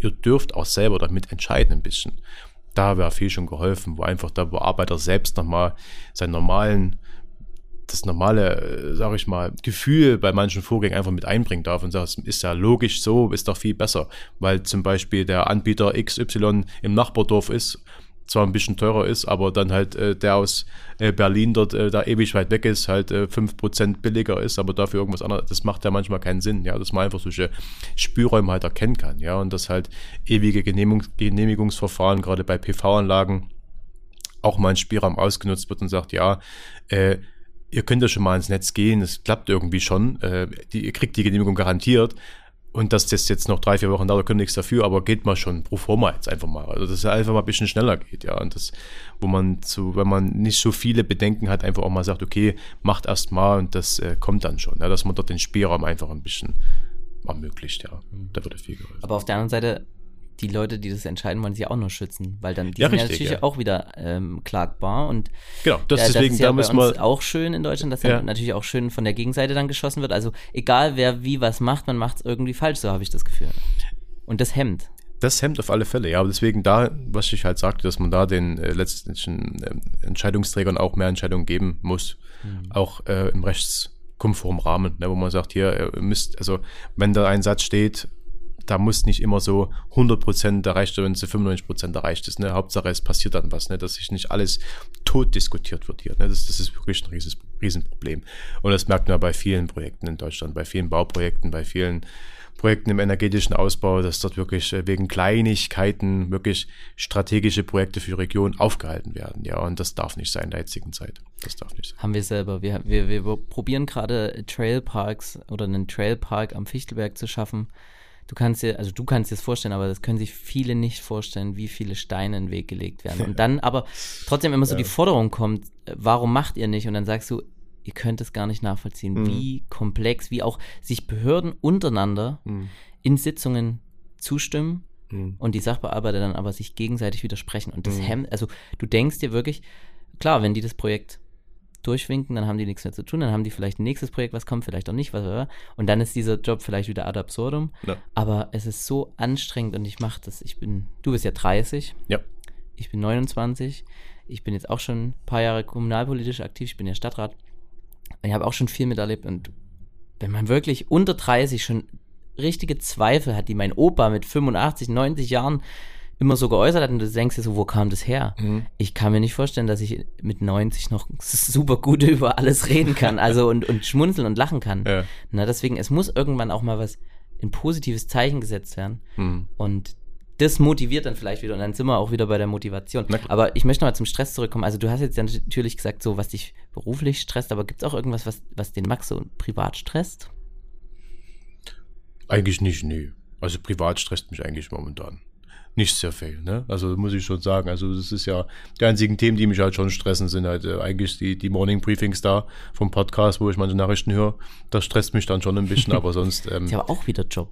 Ja, ist Job. Das ja, geht alles ineinander über. Es also, geht alles ineinander über, ja, ich tatsächlich. Kenn, ich kann ja. das nachvollziehen, aber ja, okay, na, natürlich, du nimmst das alles mit nach Hause und du bist Ja. halt kein. in Ja, privat, was mich, was mich stresst, meine, meine Großmutter, die wird 90. Ähm, war jetzt letztens im Krankenhaus gewesen wegen ihrer Hüfte und so. Und das ist halt das, das sind halt auch ähm, dann, äh, sag ich mal, berufsfremde Themen, die man da mitbekommt. Ne? Mhm. Das äh, gerade das Krankenwesen in Deutschland. Ne? Also da, ich, das sind so Themen, wo man sagt, wenn man da nicht drin ist, kriegt man es ja gar nicht so mit, ne? aber das dann nicht nur in der Wirtschaft manches gerade nicht so gut läuft, auch dieses Krankenwesen, ja, wo man dann sagt, meine Güte, da haben wir auch eine riesengroße Baustelle, ja. Die lag da mit ihrer Hüfte bei in diesen Sommertemperaturen mit drei anderen äh, Omas da äh, im Zimmer, ja, ohne Klima, ohne nix, da gibt's keine Klima, nix und überhaupt, da denkst du, was ist denn hier los, ja? So Personal, ne, redet man mit Schwestern natürlich, auch Personal gibt's auch wenig, ne, wenig Leute unter viel Arbeit, die machen dort einen super Job, einen, einen Hammerjob, ja, die Schwestern und die, die, die, die Doktoren da, die da sind, die sind einfach äh, unsere Helden irgendwie des Alltags auch, ne, die, die helfen, man, oh, haben Oma geholfen, dass sie wieder gehen kann, einwandfrei. Ja, also vielen Dank dafür. Und das ist ähm, trotzdem immer schade, wenn man dann sieht, äh, in welchen Umständen da manchmal gearbeitet werden muss, wo man denkt, das darf eigentlich bei unserem Land eigentlich auch nicht sein. Ne? Und das ist dann auch, wo man, das stresst mich nicht, aber das zeigt mir, dass nicht nur in der Industrie gerade ein paar Sachen sind, dass es auch in anderen in Themen gerade Sachen geben, wo wir echt anpacken müssen. Ja? Und da zeigt es mir wiederum, dass wir in den letzten Jahren ähm, alles, was heißt, bisschen flachsig gemacht haben, aber irgendwie an, an wichtigen Stellen die Kontinuität vergessen haben zu investieren, die Kontinuität auch vergessen haben, äh, uns darum zu kümmern. Ja, und das äh, würden mir, glaube viele Krankenhäuser jetzt hier, die jetzt zuhören oder Krankenhausmitarbeiter äh, Mitarbeiter auch mit zustimmen, dass wir da auch äh, schon ein paar Defizite haben. Ja, und das sind so Sachen, wo man sagen muss, okay, ähm, das müsste man auf jeden Fall auch angreifen. Ja, und das ist privat, ist ja meistens, wenn man nicht gerade im Krankenhaus arbeitet, ist ja das Thema Krankenhaus meistens Privatthema, ne? wo man sagt, da ist irgendjemand betroffen und das ist halt, wenn man halt sowas dann mitbekommt, dann ist das halt sehr schlimm zu sehen, wo man sagt, Mensch, die, die armen Schwestern, die müssen dort echt auch äh, alles dafür geben, dass es äh, passt. Ne? Und da gibt es, wie gesagt, die, die Fachkräfteproblematik genauso, aber das, das Invest der Investitionsstau in manchen Krankenhäusern da, da ist halt auch nicht zu unterschätzen und das darf, dürfte eigentlich auch nicht sein. Ja, und jetzt hört man äh, zum Beispiel Erlabrunn als Schade, eines ja. der wenigen äh, Krankenhäuser hier in der Region. Jetzt noch ähm, Kindergeburtenklinik, Ja. Gynäkologie wird aufgegeben zum Das ist so, ja. 31.12.23. Mhm. Das ist äh, schon hart zu hören und da denkst du dir, okay, wer soll dann auch in unsere Region ziehen, wenn man nicht mal mit dem wenn wir nicht mal ein Kind kriegen. Ja, Im richtig, Grunde ja. genommen muss man ja, muss man ja ehrlich so sagen. Ja, ähm, nee, ja. Wann hast denn du das letzte Mal so richtig gelacht? Äh, was jetzt Wochenende weg? Ich könnte mir vorstellen Wochenende, aber ich, ich kam letztens auf die Frage, wann ich so das letzte Mal richtig nicht mehr stehen konnte, weil ich so laut lachen musste. Und da habe ich wirklich überlegt und ich glaube, das ist bei mir schon über ein Jahr her. Zumindest, wo es mir richtig bewusst ist. Tja, das ist eine gute Frage. Das letzte Mal richtig gelacht. Na, ich lache eigentlich, ich lache eigentlich schon viel, ja. Also, wir haben, würde jetzt keinen Sinn machen, wenn ich jetzt von Hamburg erzähle, was ich darüber gelacht habe. da habe ich sehr oft gelacht, ja, aber es wäre wahrscheinlich jetzt zu viel. Richtig, ich, hatte, ich, hatte, ich kann ja mal erzählen, wir waren auf dem Festival Ja. vor ähm, voriges Jahr auf dem Sputnik und da hat irgendwie jemand, wenn man, wie man halt so auf dem Festival ist, ich weiß nicht, ob du noch, du wirst nicht mehr auf Festivals gehen, jetzt, äh, Ich war auch immer auf Festivals gewesen, ja. das glaube ich dir, das glaube ich dir, aber bist du jetzt noch, also gehst du jetzt noch auf Festivals? Jetzt nicht mehr, aber ich war immer äh, Sputnik Spring Break. War Da, ich auch. ich immer gewesen, ja. Da haben wir uns bestimmt, sind wir uns mal, wann warst du das letzte Mal? oh, ist schon ein Stück her. Müsste jetzt lügen. Ist Ich schon ein Stück Jahr her. das letzte Mal. Aber ich habe le letztes Jahr konnte ich wirklich nicht mehr. Da komm, du kommst früh völlig fertig vom Festivalgelände zurück, Mhm. möchtest eigentlich nur noch ins Bett gehen. Und da war es irgendwie so, da hat irgendein ein Kumpel von uns, ähm, der hatte einen Krampf und er hat dann nur noch auf so einem Campingstuhl so halb drauf gesessen, Mhm. musste selber lachen. Wir konnten alle nicht mehr. Das sind so Situationen, die kann man auch schlecht nachvollziehen. Aber das war so, wo ich gesagt habe, da, da war das letzte Mal, wo ich so richtig bewusst krass dolle gelacht habe. Und ich lache sehr viel. Ich mache viel Spaß, aber das, das war so das, was so das letzte Mal wirklich extrem Lachen war, würde ich es jetzt mal beschreiben. nee, Lachen ist ja wichtig, ja. Man muss die Momente auch schaffen und das ist meistens dann, wo wir wieder am Anfang sind eigentlich auch, dass die, die Freizeiten, dass man mal weggeht, dass man aus, mal aus der Region auch mal äh, andere Städte besucht, ja, und mal schaut, ähm, dass man einfach mal den Kopf frei bekommt. Und da ist Lachen ganz wichtig. Ne? Deswegen, ich hatte die, die, Freunde mit da oben, die Freunde mit da oben gehabt in Hamburg. Und äh, das ist natürlich schön. Ne? Und Lachen hilft dann. Ne? Also wie gesagt, der Kopf ist jetzt frei, wieder vom Wochenende. Das hängt aber damit zusammen, dass wir echt viel gedacht haben. Sehr schön. Ja, aber lustig, also dass ja. du da auch immer auf dem Sputnik warst. Wir, wie gesagt, auch. Wo wart ihr immer am Campingplatz? Naja, ist ja Poch, ne? Halbinsel genau, Poch. Genau. Ähm, tolle Gegend. Also meistens am Wasser irgendwo. Am Wasser, okay. meistens wir waren, am Wasser. Wir waren weg, wir waren Richtung äh, dort, wo man reinkommt, mhm. direkt von der Straße. Mhm. Da sind wir eigentlich seit, oh, keine Ahnung, seitdem ich dorthin gehe, also seit fünf, sechs Jahren, ja. sind wir immer an der gleichen Stelle, haben dort unseren Stammplatz. Bei mir schon ein paar Jährchen her, aber war aber lustige Zeit auf alle Fälle. das ist wirklich, ja. das ist immer lustig. Äh, du bist ja nur ein Jahr älter, aber du ja. wirkst oftmals gar nicht so. Das hörst du sicherlich von, von vielen. Mhm. Deswegen ist es jetzt auch so lustig, wenn du sagst, das ist bei dir schon ein paar Jährchen her. ich meine, wann, wann soll es dann gewesen äh, Warst du da mit 25 das letzte Mal oder mit 22 oder? Nee, äh, ich glaube mit, mit 18 rum, 18, 19. Was? Mit 18 warst du da das letzte Mal? Ah, nee, ich glaube mit, mit 22 das letzte Mal oder so. Wirklich? 22, 23 oder so. Also es war, das war eigentlich ähm, mit, mit das erste Mal, wo es das gab. Die ersten Male. Und vorher gab es noch dieses äh, Jump Community Festival. Das ah. ist uralt, ja. Da war ich schon damals mit gewesen, ja. Und deswegen aus dieser Richtung, also das war ist schon ein paar Jahre her tatsächlich. Ja. Das ging bei mir tatsächlich, naja, ich war auch schon auf Festivals, aber auf dem Sputnik, die, die Gruppe hat sich dann halt so erst formiert und deswegen ja. ging das dann, ja, vielleicht so mit, ja, halt so vor fünf, sechs Jahren los. Gut, ja. war ich 23. Okay, äh, auf jeden Fall sehr schön, dass du auch so Erfahrungen machst. Das, ähm, das ist äh, wirklich sehr, sehr, sehr amüsant. Ähm, so, Freizeit, großes Thema. Ich denke, Freizeit ist bei dir trotzdem jetzt nicht übermäßig viel da. Du wirst die sicherlich sehr genau nutzen und ähm, ähm, deinen Hobbys nachgehen, sehr, sehr detailliert. Ich kenne eins von dir, eins der wenigen. Ich habe viel probiert zu recherchieren, aber ich habe, also Fliegen, und jetzt sehe ich gerade hier im Hintergrund steht dein, das ist ja sogar ein wie nennen wir das dann? Trippeldecker. Hier steht gerade, hier steht so ein genau. silbernes, silbernes Modellflugzeug, so A3 äh, Blatt groß. Ja. Ähm, ist das ein Trippeldecker? Das ist, ja, kann man so, kann man so bezeichnen. Ja, aber ich fliege einen Doppeldecker. Du fliegst einen Doppeldecker, genau. du fliegst einen Antonov. Ich habe es mir aufgeschrieben, A, nee, habe ich mir nicht aufgeschrieben, aber A2, glaube ich, ne? AN2, genau. AN2. Genau. Ja, ja. Und äh, ist ein ganz schön großes, großes äh, Gerät, das Teil. Der größte Doppeldecker der Welt. Größte ja. Doppeldecker der Welt. Ähm, den fliegst du hier im Erzgebirge. Manchmal, manchmal kann man sich sicherlich sehen. Was ist denn äh, teurer? Eine Flugstunde Doppeldecker oder eine Gießereistunde hier am Standort? das ist, ja. Nee, also ähm, ist auch Ehrenamt, ja. Also deswegen bin ich auch ehrenamtlicher Pilot da. Ne? Also wir haben ja, wir sind ein Fallschirmsportverein, ja. Also wir finanzieren uns ja mit den Geldern von den Sprüngen und von Tandemgästen vor allem, ja.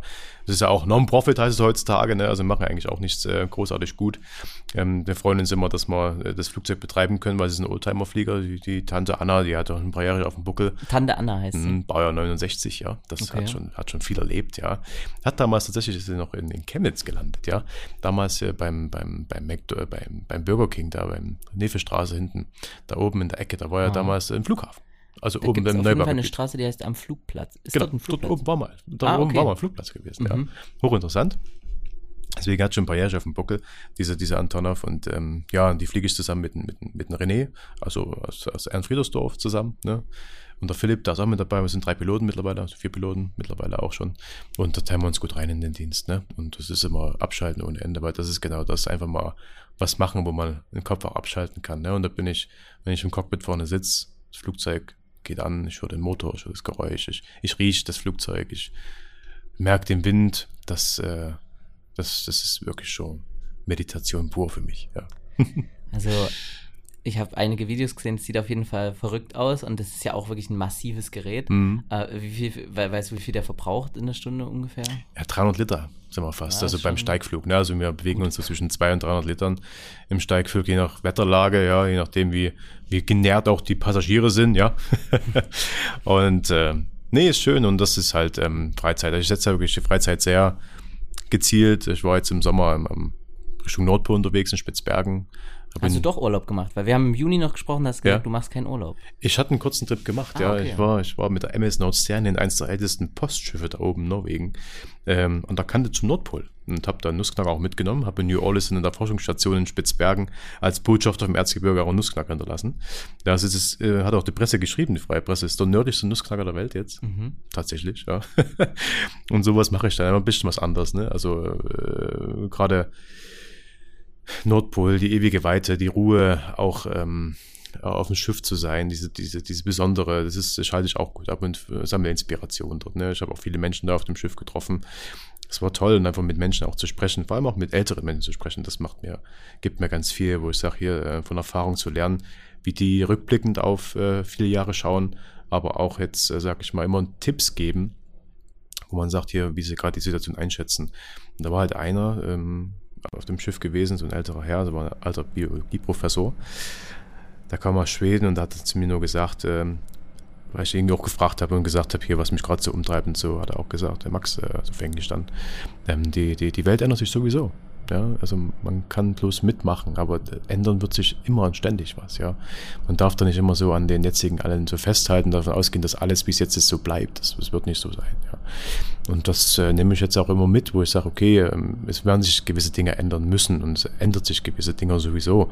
Ja, und das äh, zeigt man immer, dass auch die, die schon viel Erfahrung haben, die Menschen halt äh, zurückblicken und sagen, ja, äh, mach doch nicht so viele Gedanken um die, um die, um die, um die Ängste und Sorgen, sondern guck eher, wo das Gute draus ist und, und, und zieh das Gute auch raus und, und, und geh mit gestärkter Brust irgendwie voran. Ja. Und das äh, ganz wie Kennedy hier auch. In meinem, in meinem Zimmer gibt es ein bisschen was von Kennedy, ja. Ich sehe schon, sehr, also dort steht auch noch ein mini kleines Bild. Also wir können jetzt, ich muss, wir müssen ja mal ein bisschen beschreiben. Neben der Tür hast du hier in Original, hast du am Anfang gesagt, eine Originalunterschrift von John F. Kennedy hängen. Hm. Muss ich mir da nochmal genauer angucken. Dann hängt hier ein groß, eine große, äh, das ist keine Zeichnung, das ist ein Gemälde von John F. Kennedy. Und dann hier hinten steht auch noch ein, ein Porträt, wenn ich das richtig sehe. Äh, ja, genau. Ne? Dort in dem Bilderrahmen. Das ist auch, kleines, ja. genau. Also du bist John F. Kennedy Fan. Genau, der hat mich ähm, ein bisschen mit geprägt. Also gerade der Spruch, äh, frage nicht dein Land, was, was es für dich tun kann, sondern was du für dein Land tun kannst, ja. Und das treibt mich jetzt schon einige Jahre an, ja. Und das ähm, habe ich halt genau gesehen. Er hat halt auch manche Richtungen vorgegeben, war auch eine sehr unsichere Zeit damals gewesen, ja. Und das ähm, war, äh, sagen wir mal, ein, ein, ein Präsident gewesen, wo auch die Menschen Vertrauen hatten, ne, und, und aufgeschaut haben, ne.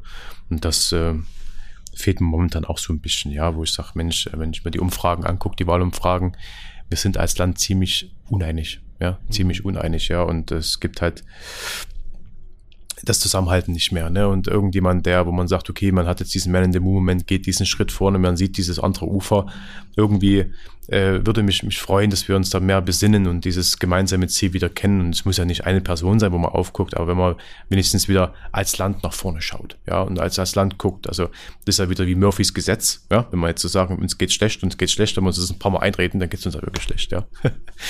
In gewissen Sachen haben wir natürlich jetzt aber Defizite, ja, aber wir müssen nach, mit großen Schritten vorangehen und dürfen uns jetzt nicht in Streitereien verfangen, also auch politisch und gesellschaftlich nicht. Ne? Also man merkt ja auch gesellschaftlich, steht uns ein Wandel bevor. Ja, ich habe es wieder mal gemerkt. Also jetzt Hamburg zum Beispiel. Also die Stadt und das Land, das geht irgendwie, was heißt auseinander, ja, aber man merkt dann schon, dass also die Städterprobleme sind ganz andere wie Landprobleme, ja, und das ist natürlich schwierig in so einem Land, wo es große Städte gibt, aber auch einen ganz großen Anteil Land, ja, ähm, merkt man schon, da muss man gucken, dass wir da auf den Nenner wiederkommen. Jedenfalls auf den kleinsten gemeinsamen Nenner, dass wir als Land vorangehen wollen und auf dem globalen Wettbewerb oder jedenfalls auf globaler Ebene das Land bleiben wollen, was wir eigentlich jetzt sind und waren. Ne? Jetzt sind wir jetzt mal weit weggekommen vom, Ja, vom Thema genau. Hobby. Oh Gott, ja. ähm, Nee, aber ich will, ich will bloß nochmal, weil, weil Ja. im Grunde genommen, du, selbst wenn du Flugzeug fliegst, ist das ja auch, du hast ja immer noch diese Verantwortung. Mhm. Also manche Leute wollen ja dann wirklich was machen, wo sie mal nichts machen müssen, wo sie mal keine Verantwortung tragen müssen, wo sie sich keine Gedanken über ihre, über ihre, ähm, ja, über die Ausgänge ihres Tuns äh, haben. Aber wenn du einen kleinen Fehler machst, wenn du die Anna, Tante Anna fliegst, Mhm. dann äh, hat es ja massive Konsequenzen. Mhm. Also du brauchst diesen Grundstress, von dem du vor uns auch geredet hast, Ja. oder? Damit du überhaupt funktionierst. Ja, also richtig abschalten mache ich dann in St. Pauli im goldenen Handschuh und trinke da Mexikaner und ein Bier. Ne? Das- Hast du nur einen getrunken? das- Wir möchten genau. nur einen Nur von jeweils. einen, genau. Nee, aber also das ist halt das, wo ich dann das auch liebe und, und gerne auch mache, wo ich sage, das kann ich abschalten. Ja, fragt mich auch niemand über irgendwas und da muss ich auch nie, keine Entscheidung treffen. Da kann ich Mhm. einfach nur auch mal äh, das Wochenende genießen. Genau. Und hast du noch was anderes? Gehst du zum Beispiel, machst du Sport? Gehst du gerne laufen oder Äh, Fahrrad? Ich gehe gerne schwimmen eigentlich, Schwimmen, ja. Ähm, würde auch mehr Sport machen tatsächlich, aber es ist immer so, das sagen immer viele, das ist auf meiner Agenda da, meinen Weg noch zu finden. Ja, ähm, gehe gerne schwimmen, auf alle Fälle. Das macht. Ich glaube, äh, da, da werden die meisten Deutschen dir äh, zustimmen, sodass Sport auch auf ihrer Agenda steht. Genau. Rat mal, auf welcher Also meiner- Agenda das auch genau. noch steht. Auf meiner Agenda 2030 auf jeden Fall Aus- Ausbau des Freizeitsports ganz oben drauf. ähm, Ja. Ich, äh, ich guck mal, wir haben ja, wir, die Zeit schreitet gut voran. Ich habe noch eine riesenlange Liste, ähm, aber ich, ich, ich schaue mal, dass ich hier äh, die, die interessantesten Sachen rausgreife. Und zwar ähm, Familienunternehmen. Du hast die Gießerei ja von deinem Opa sozusagen übernommen. Das Ja, war vom dein- Onkel, ja. Vom Onkel, ja, vom Mhm. Onkel, stimmt. Genau. Ähm, aber dein Opa hat es gegründet. Also mit übernommen mit dem Herrn Kattermann zusammen, mit dem Jörg Hm. und Frank Kattermann. Mhm. Also Jörg ist jetzt der Geschäftsführer. Genau. Frank war sein Vater gewesen und Frank Kattermann und der Karl Drechsel, der hat ähm, quasi hier von der Treuer 1992 das Unternehmen abgekauft. Ja, Und dann der Onkel und jetzt du und der Herr Kattermann eben genau. äh, zusammen. Ja. Ähm, ist ja trotzdem aber ein bisschen so Familienunternehmen, Ja. weil deine Mutti ist ja. Meine Schwester auch, meine, Deine Schwester meine auch Cousine drin? auch. Ja. Ach, auch? Okay. äh, bei deiner Mutti weiß ich, die ist Prokuristin, das Genau, hast du mal erzählt. Und ähm, ich kenne das ja, ich habe ja auch gesagt, Familienunternehmen, bei mir ein Thema. Ähm, da, da gibt es ja auch gewisse Reibungspunkte, nenne ich es jetzt mal ganz positiv. Die Mhm. wird es hier sicherlich auch geben. Ihr, Mhm. ihr seid natürlich größer, aber wie ist es so hier? Deine Mutti oder deine Mutter, eher so, Mhm. ähm, gibt es da auch mal einen kleinen Streit, vielleicht auch mit deiner Schwester? Oder ähm, ist hier immer alles super harmonisch? Das klingt so als äh, bisschen blöd, ja, aber es ist tatsächlich sehr harmonisch bei uns hier. Das Ja. kaufe ich euch trotzdem nicht ab. Ja, aber es, es läuft wirklich sehr gut hier. Und ich, ich kenne die Geschichten auch, was du schon gesagt hast jetzt, äh, da kenne ich viele Stories.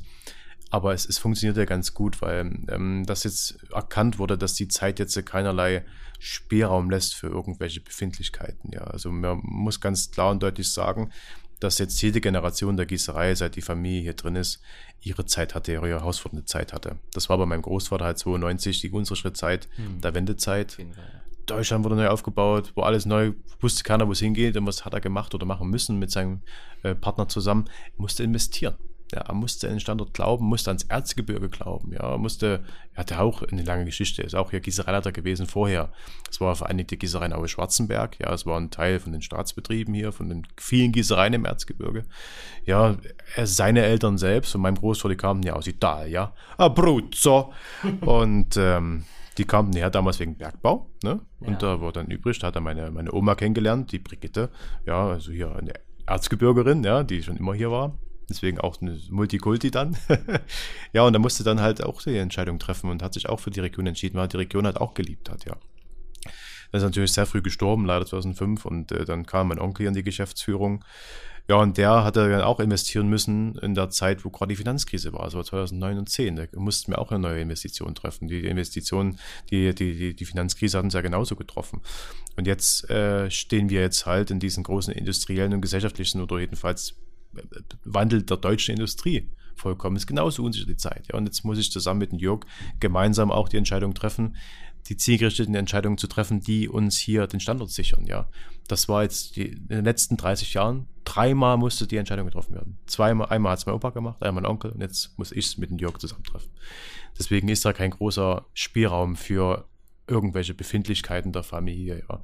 Und das sehen auch wir, weil die, die Situation ist nicht zu unterschätzen. Das, man muss hier zusammenhalten, wir müssen zusammenrücken.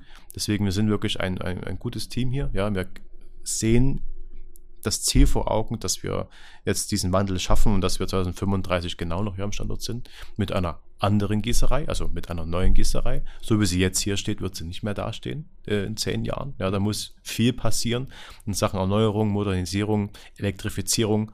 Da muss viel passieren, deswegen ist es ein riesengroßer Weg für uns. Und das haben wir bei alle erkannt.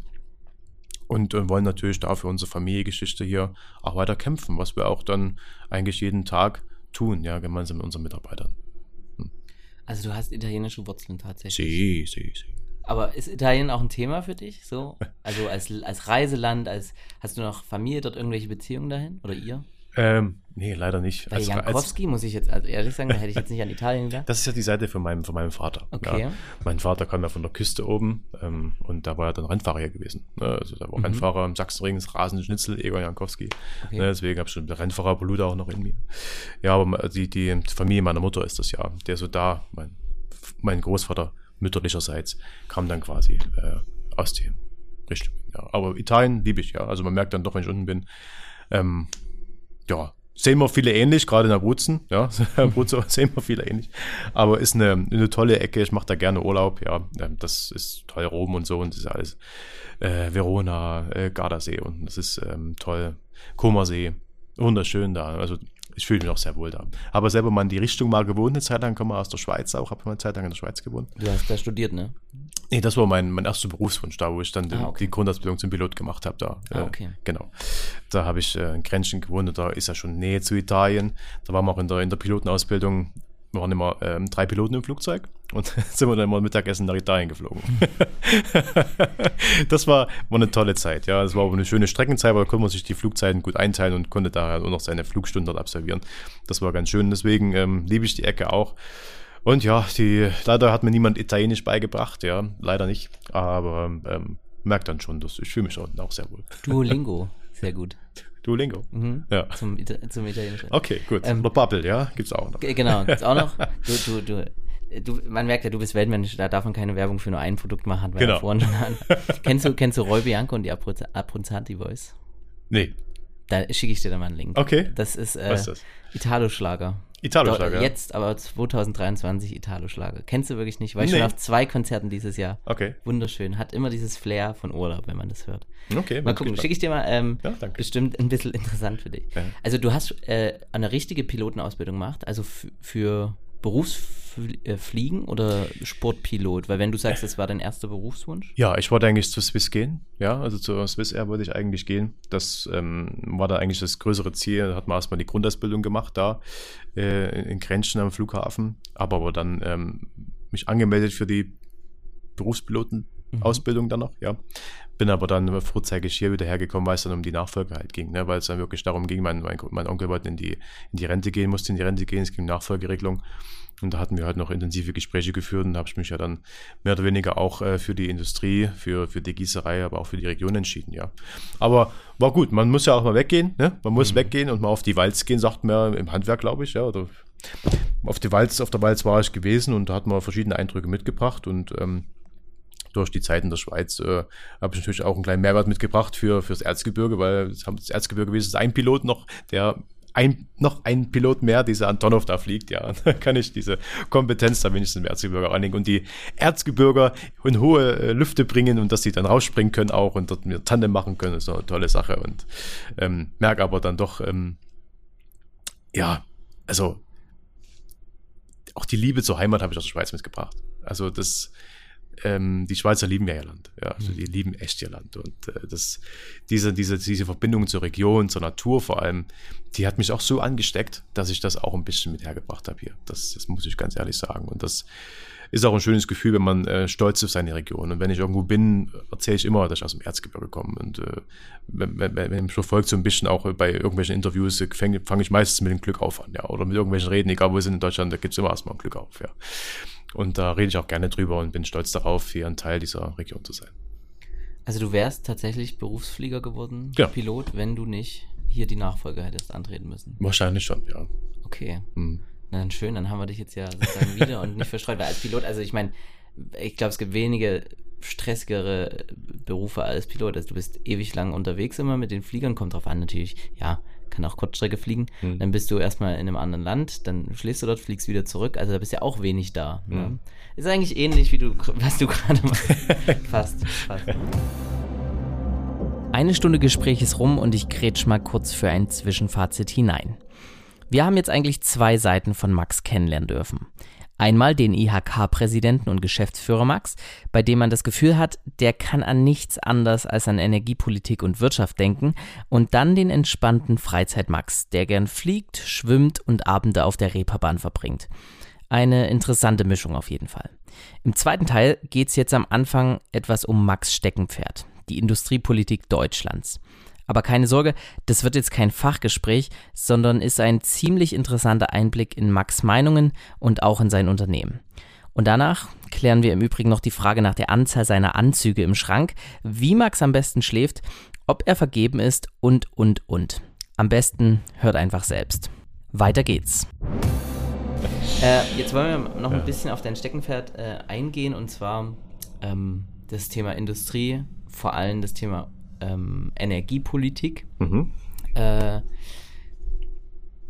Dekarbonisierung ist das zum Beispiel ein Stichwort. Ähm, also die eigentlich Energiewende weg von fossilen Brennstoffen, kann man, glaube ich, so ganz gut zusammenfassen. Ähm, wie würde das denn bei euch funktionieren? Ich meine, ihr heizt mit Koks, also eine Art Kohle, sage ich jetzt mal, also fossiler Brennstoff. Ja.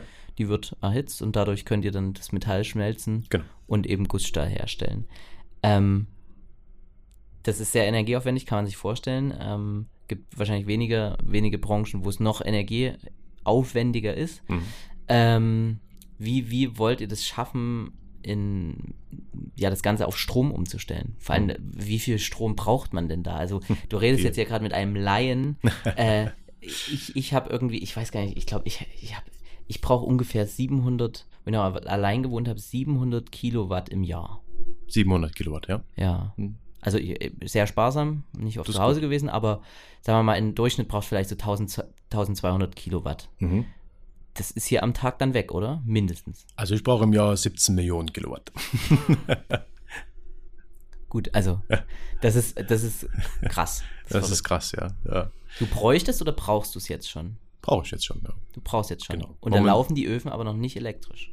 Nee, also die Kilowatt ist ja auch eine Angabe dann im Koks-Sektor. Also, ja, okay, genau, also ja. ich brauche 17 Millionen Kilowatt an Energie im Jahr. Das wird haupt, hauptsächlich jetzt aus Koks, 12 Millionen Kilowatt äh, gespeist. Ja, das muss jetzt weg. Ja, das muss umgestellt werden. Das ist halt die, dieser Weg, den wir eingeschlagen haben als, als Deutschland, als Europa. Äh, fossile Energieträger sind halt jetzt nicht mehr so erwünscht, jedenfalls nicht mehr so auf unserer Agenda. Verständlich äh, in, in manchen Richtungen, ja, aber man muss natürlich sehen, dass es nicht so einfach ist, ja. Äh, wir sind ja in Lösnitz, in 7000 Dillendorf. Und da ist halt auch die Netzinfrastruktur jetzt die letzten Jahre nicht so darauf vorbereitet worden, dass man hier große Industrieanlagen elektrifizieren kann, ja. Und ich rede ja nicht über eine Strommenge von 17 Millionen Kilowatt, ich rede ja auch von einer Leistung, ja. Das ist ja auch das Thema, was viele einige, nicht viele, einige fürs Protokoll, äh, Politiker in, in Berlin gerade immer nicht so ganz verstehen, dass es nicht um eine, eine, Strommenge gibt. Wir haben viel Strommenge zur Verfügung, wenn Sonne scheint, wenn Wind ist, wenn das ist, das geht. Aber im ländlichen Gebiet, gerade im Industrieprozessen, um verfügbare Leistung, die man braucht, ja. Um das mal ein bisschen zu abstrakt zu machen, ich habe jetzt momentan eine Leistungsgrenze hier von, von so rund 2 Megawatt Ampere. Da bediene ich jetzt meine ganzen Kräne und so und alles. Ich bräuchte jetzt aber für die Elektrifizierung eigentlich insgesamt dann 12 Megawatt Ampere. Das ist enorm viel Leistung. Das ist enorm viel Leistung, ist, dass die da sein muss, ja. Und das große Thema ist eigentlich, dass halt diese, diese, diese, sag ich mal, für diesen Ofen allein anzumachen, diese 10 Megawatt Ampere, dass diese Leistung halt zur Schichtbeginn früh da sein muss, wenn es dunkel ist und auch wenn kein Wind geht da muss die Leistung trotzdem da sein. Ja, das ist äh, eine riesengroße Aufgabe jetzt für die Netzbetreiber, für die Netzinfrastruktur, für den Umbau. Und das sind halt die ganzen Themen. Es geht nicht nur um eine reine Elektrifizierung, es geht auch um eine Herstellung einer Infrastruktur. Und das wird alles gerade abgeladen auf den Schultern der Unternehmer tatsächlich, also gerade bei mir als Unternehmer abgeladen. Und deswegen bin ich auch viel in Diskussion mit den Politikern da, also mit, jedenfalls auch mit Ministerien, wo ich sage, hier, wir verstehen das alles, wir verstehen auch, dass das mal funktionieren kann, aber es muss jetzt ganz, ganz viel passieren, dass die Visionen umgesetzt werden, ja. Und auf der einen Seite wäre ich halt jetzt sanktioniert für das Koks, ja, also das, die CO2-Bepreisung steigt jedes Jahr jetzt. Ja das muss man auch sehen. Für mich sind es dieses Jahr um die 150.000 Euro, die ich an Zertifikaten da bezahlen muss. Nächstes Jahr werden es 200.000 Euro werden. Steigt sukzessive an. Das ist sozusagen Strafe, die du dafür bezahlen genau, musst, dass ja. du noch äh, Koks heizt und es gibt keine Alternative. Genau. Und das ist halt das Thema, das mache ich ja nicht, weil ich äh, Feind bin von irgendwelchen Klimaschutzmaßnahmen, aber weil es halt nie ein Thema war, weil die Infrastruktur erst hergestellt werden muss, ja. ja. Und dann ist halt immer noch äh, in mir halt so ein Thema, ich mache da gerne immer mit, ja, und kämpfe da auch gerne dann für gewisse Ziele und setze mich dafür ein, dass manche Ziele auch umgesetzt werden. Momentan weiß ich nicht so richtig, wie man es übersetzen kann, auch für Mitarbeiter. Ja, das ist halt das große Thema, dass man sagt, okay, man möchte hier was der Umwelt zugute tun. Aber unterm Strich, wenn ich jetzt umstelle die nächsten Jahre, also ich muss ja jetzt relativ schnell umsteigen, weil spätestens im Jahr 26, 27 ähm, frisst die CO2-Bepreisung dann ja, sage ich mal, die Marge eigentlich komplett auf. Mhm. Ja, und man ist dann fast unwirtschaftlich unterwegs und sagt dir, also ab einem gewissen CO2-Preis macht das halt keinen Sinn mehr, auch mit äh, Koks zu schmelzen. Wo wärst du dann? So bei 300, 500.000 Euro? Ja, so um die 300.000 Euro dann, ja. ja. ja. Und das ist dann langsam, macht es dann keinen Sinn mehr. Ne? Ja. So, und dann äh, geht man natürlich hin und sagt, okay, man macht das natürlich für die Umwelt. Aber wenn man halt im Thema drin ist, dann weiß man, dass äh, wenn der Ofen früh angefahren wird, äh, im Jahr 2026 wahrscheinlich noch ein Großteil aus Kohlestrom kommt, ja. Und dann ersetzt man einen koksbetriebenen Schmelzofen mit einem elektrischen Schmelzofen, der mit Kohlestrom betrieben wird. Ja, also ich muss doch keine Zertifikate mehr zahlen, aber für mich in, also für mich die innere Motivation sagt, ja, aber ähm, ist ja Blödsinn eigentlich, ja. Also für die ist ja auch nichts getan da gerade, ja. Klar sagen sie dann, es gibt dann gewisse Tage, dann läuft das schon relativ gut mit dem Strommix, ne? aber muss ja auch davon ausgehen, es geht ja um die Zeit, wo halt Erneuerbare halt kein Thema sind, früh, wenn kein Wind geht und keine Sonne ist, ja, da muss die Leistung ja da sein. Und das ist ja, ist ja, ist ja, ist ja nicht so schön, wenn es halt hier nicht mal qualmt, oder ja, qualmt, ich kann sowieso nicht hier, aber wenn hier, sage ich mal, keine Kohle mehr verbrannt wird, aber wenn ich meinen Elektroschmelzofen anmache, in der Lausitz dort oben halt die Kohlekraftwerke hochgefahren werden. Mhm. Also das ist für mich irgendwie, fühlt sich das nicht gut an. Das zweite ist, dass halt ähm, die Investitionssumme jetzt sich auf sieben Millionen Euro beläuft. Das ist enorm viel enorm viel, ja. Und da ist zwar schön, dass ich auch vom Ministerium Zusagen bekomme oder dass wir das, das, das Förderpaket Dekarbonisierung der Industrie nutzen können. Ja, das läuft auch schon bei uns jetzt hier, das Transformationskonzept. Aber ich sage ja auch vielen, die, die mich da fragen, ob man das nutzen, sage ich, ja, es ist alles schön, dass ihr 40 äh, bis 60 Prozent mir jetzt äh, die Unterstützung gibt für den Elektroschmelzofen. Das ist alles schön und freue mich sehr darüber, dass das Land auch mit ermöglicht, ja. Aber ich sage, es muss ja letztendlich danach funktionieren es muss ja so sein, dass ich dann auch elektrisch schmelzen kann. Das heißt, das, der Strompreis muss bezahlbar sein. Das Strom muss da sein, ja, und vor allem auch wettbewerbsfähig im EU-Kontext und im weltweiten Kontext, mhm. ja. Wir hatten vorhin das Thema mit zwei sind USA, das ist ein Traumziel, das werden wir nicht erreichen, aber momentan habe ich halt Preise auf dem Tisch von Arbeitspreisen so zwischen, ja, so 15 bis 17 Cent, mhm. ja, und da kann ich halt elektrisch nicht schmelzen, das geht halt nicht das, das funktioniert halt nicht. Und das sind halt die großen Themen, wo ich sage, ähm, wir versuchen und sehen auch gewisse Ziele, aber es gibt gerade im Land, in unserer strategischen Ausrichtung halt Zielkonflikte, die wir erst klären müssen, damit wir wieder weiter nach vorne gehen können. Man sagt, das eine bedingt gerade das andere, ja. Und wenn man sich jetzt noch ewig lange über welche Industriestrompreise streitet oder sagt hier und das, ich bin auch kein großer Fan von dem Industriestrompreis, weil letztendlich müssen alle eigentlich einen weniger Strompreis bezahlen, einen günstigeren Strompreis und nicht nur dann wir Industrie, weil das ist schon unfair, ja. Es ist natürlich so, dass es in der Gießereiindustrie um die Existenz geht, ja, und bei anderen um eine Rechnung geht, die höher ist. Bei, manchen, bei uns in der Gießereiindustrie geht es um die Existenz. Ne? Das sind, also sehe ich dann schon noch ein bisschen differenziert, wo ich sage, bei uns geht es echt um alles. Da müssen wir halt gucken, wie wir dort gesellschaftlich auch einen Konsens finden. Natürlich hat man Ansätze wie Stromsteuer senken oder so Netzentgelte senken. Tja, da ist irgendwie kein Weg dran. Weiß ich immer nicht, warum, warum das nicht geht. Das geht immer, sowas geht immer nicht, Steuersenkung geht immer nicht. Subvention ja, aber Steuer, Steuerreduzierung nicht. Verstehe ich auch nicht so richtig. Und das sind halt so viele Sachen, die halt noch ungeklärt sind. Also das große Ganze ist machbar. Wir sind jetzt auch mit Netzbetreiber so weit, dass, also würde schon gehen. Wir könnten hier die Strommengen herbekommen. Gerade noch so, ja. Ist aber jetzt also sag mal so, ich muss jetzt die Ärmel hochkrempeln hier ähm, und recht rankrachen jetzt die nächsten Jahre, dass das funktioniert, eine Gießerei in Deutschland zu betreiben. Jedenfalls eine Umstellung zu organisieren von, von Koks auf, auf Strom. Ja. Mhm. Ähm, also bloß mal zur Einordnung, wenn man das jetzt als Normalbürger hört, der vielleicht wenig mit seinem Stromvertrag oder der den vor, vor einem anderthalben Jahr mal abgeschlossen hat, mhm. wird wahrscheinlich gekündigt worden sein. Okay, auch relativ. Aber also der Normalo zahlt so, ja, ich zahle glaube ich 29 Cent irgendwas die mhm. Kilowattstunde. Mhm. Ihr zahlt 15, habt natürlich. Arbeitspreis, ne? also kommen noch Umlagen drauf und so, ne? Okay. Also, also reiner, reiner Strompreis, okay, ich, ja. ich aber auch, glaube ich, reiner Strompreis, also kommen ja. dann auch hier Anmeldungen und, und so weiter. Ja. Ähm, das ist ja schon viel. Also die Hälfte nur, in Anführungsstrichen, von dem, was ich brauche zum ganz normal Überleben. Ja. Und äh, vielleicht dann nochmal die Einordnung zu Industriestrompreis, den, den gibt es ja schon. Nee. Den gibt es noch nicht, ne? So, sowas. Aber du zahlst einfach günstigeren Strom jetzt gerade? Das sind Industriepreise, ja, natürlich, wenn man so viel Menge verbraucht. Hm. Ne? Das ist ja wie 17, also wir, wir verbrauchen jetzt ja schon drei Millionen Hm. Kilowattstunden, ja. Und, und viele Betriebe, wie gesagt, wenn wir es elektrifizieren würden, wären es dann letztendlich dann fast 17 Millionen Kilowattstunden an Strom. Hm. Da hat man natürlich einen anderen Preis, einen Grundpreis. Ne? Das ist natürlich für die Industrie, gibt es immer schon Reduktion, für die Menge halt, Mengenreduktion. Und ne? der Industriestrompreis an sich ist dann was? Der Industriestrompreis an sich wäre dann das, dass äh, selbst wenn der Markt über 10 Cent oder über 6 Cent ist, äh, würde halt die Regierung damit subventionieren und sagen, hier, du kriegst jetzt den Strom für 7 Cent für Jahre X, weil du mit den 7 Cent arbeiten musst und kannst mehr nicht. Und wir kommen ja trotzdem aus einer Zeit, also selbst wir in Deutschland hier als Gießerei oder als Industriebetrieb, wir kommen ja trotzdem von 3 Cent Hm. oder 4 Cent Arbeitspreis das war noch bis letztes Jahr Realität eigentlich. Bei vielen. Bei manchen ist immer noch Realität.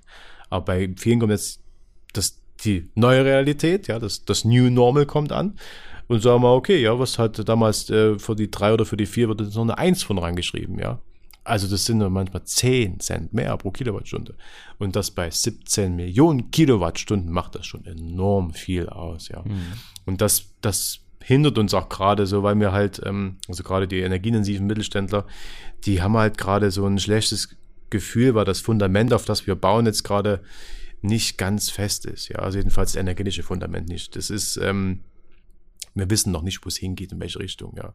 Es ist zwar schön und gut, dass wir mit Erneuerbaren irgendwann wettbewerbsfähig sind, ja, aber wenn man das realistisch betrachtet, von den Ausbauzielen her, dann dauert das noch ganz schön eine Weile. Und das ist halt das Thema mit den Brückenstrompreisen. Man sagt auch Brückenstrom, den Transformationsstrompreis, Industriestrompreis, so, ne, Brücke.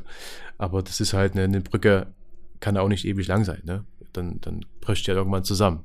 Tatsächlich, ne?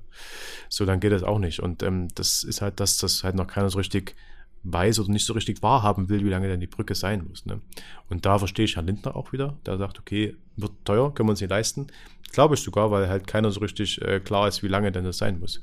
Wenn das wirklich so wäre, wenn wir sagen, hier sind wirklich bloß fünf Jahre, Leute, und danach sind wir wettbewerbsfähig mit anderen Erneuerbaren, dann wird da jeder sagen, jawohl, gehen wir rein, weil die fünf Jahre sind wichtig. Wir sind danach, wir sehen das andere Ufer schon, ja, da gehen wir jetzt rein.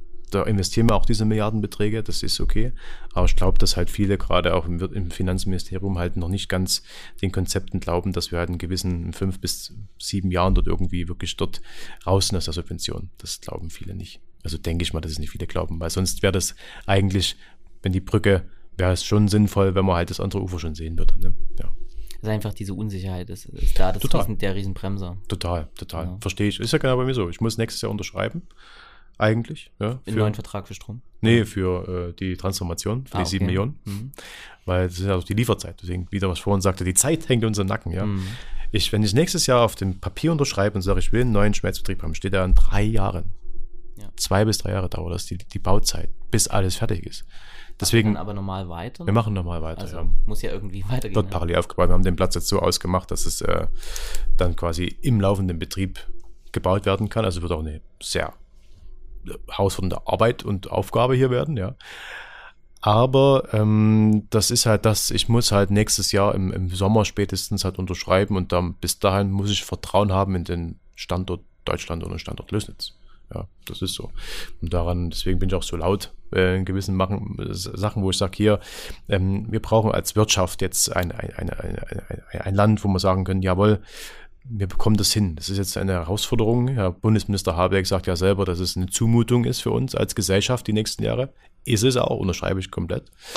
Deswegen müssen wir bloß gucken, äh, dass wir diese Zumutung auch richtig übersetzen können und sagen, okay, warum, wer, was wird uns denn zugemutet, ja, für was, also für was.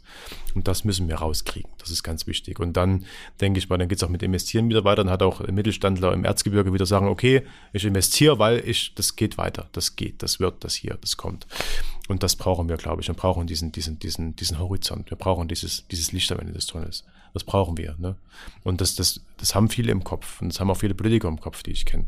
Aber bloß, es geht halt durch die momentanen Debatten total unter. Ja. Mhm. Und das, das muss halt mehr rauskristallisiert werden. Und das parteiübergreifend, muss man sagen. Hier, Parteien haben alle ihre einzelnen Themen, ja, aber wir als Deutschland, wir wollen dahin. Ja, und das muss doch eigentlich auch das Ziel von jeder Partei sein, dass wir ein Land bleiben, was Rang und Name hat in der Welt und mir wirklich auch das Thema Industrie und Wirtschaft hier hochhalten. Ja. Aber also hast du das Gefühl, so die, bei der normalen Strompreisbremse für den Bürger, da ging es schnell und da wurde viel aufgeschrien laut und dann ging das relativ fix und jetzt kommt da keiner so richtig ran, eben wegen dieser Unsicherheit oder sagst du, okay, das ist ein ganz anderes Thema, kann man nicht vergleichen?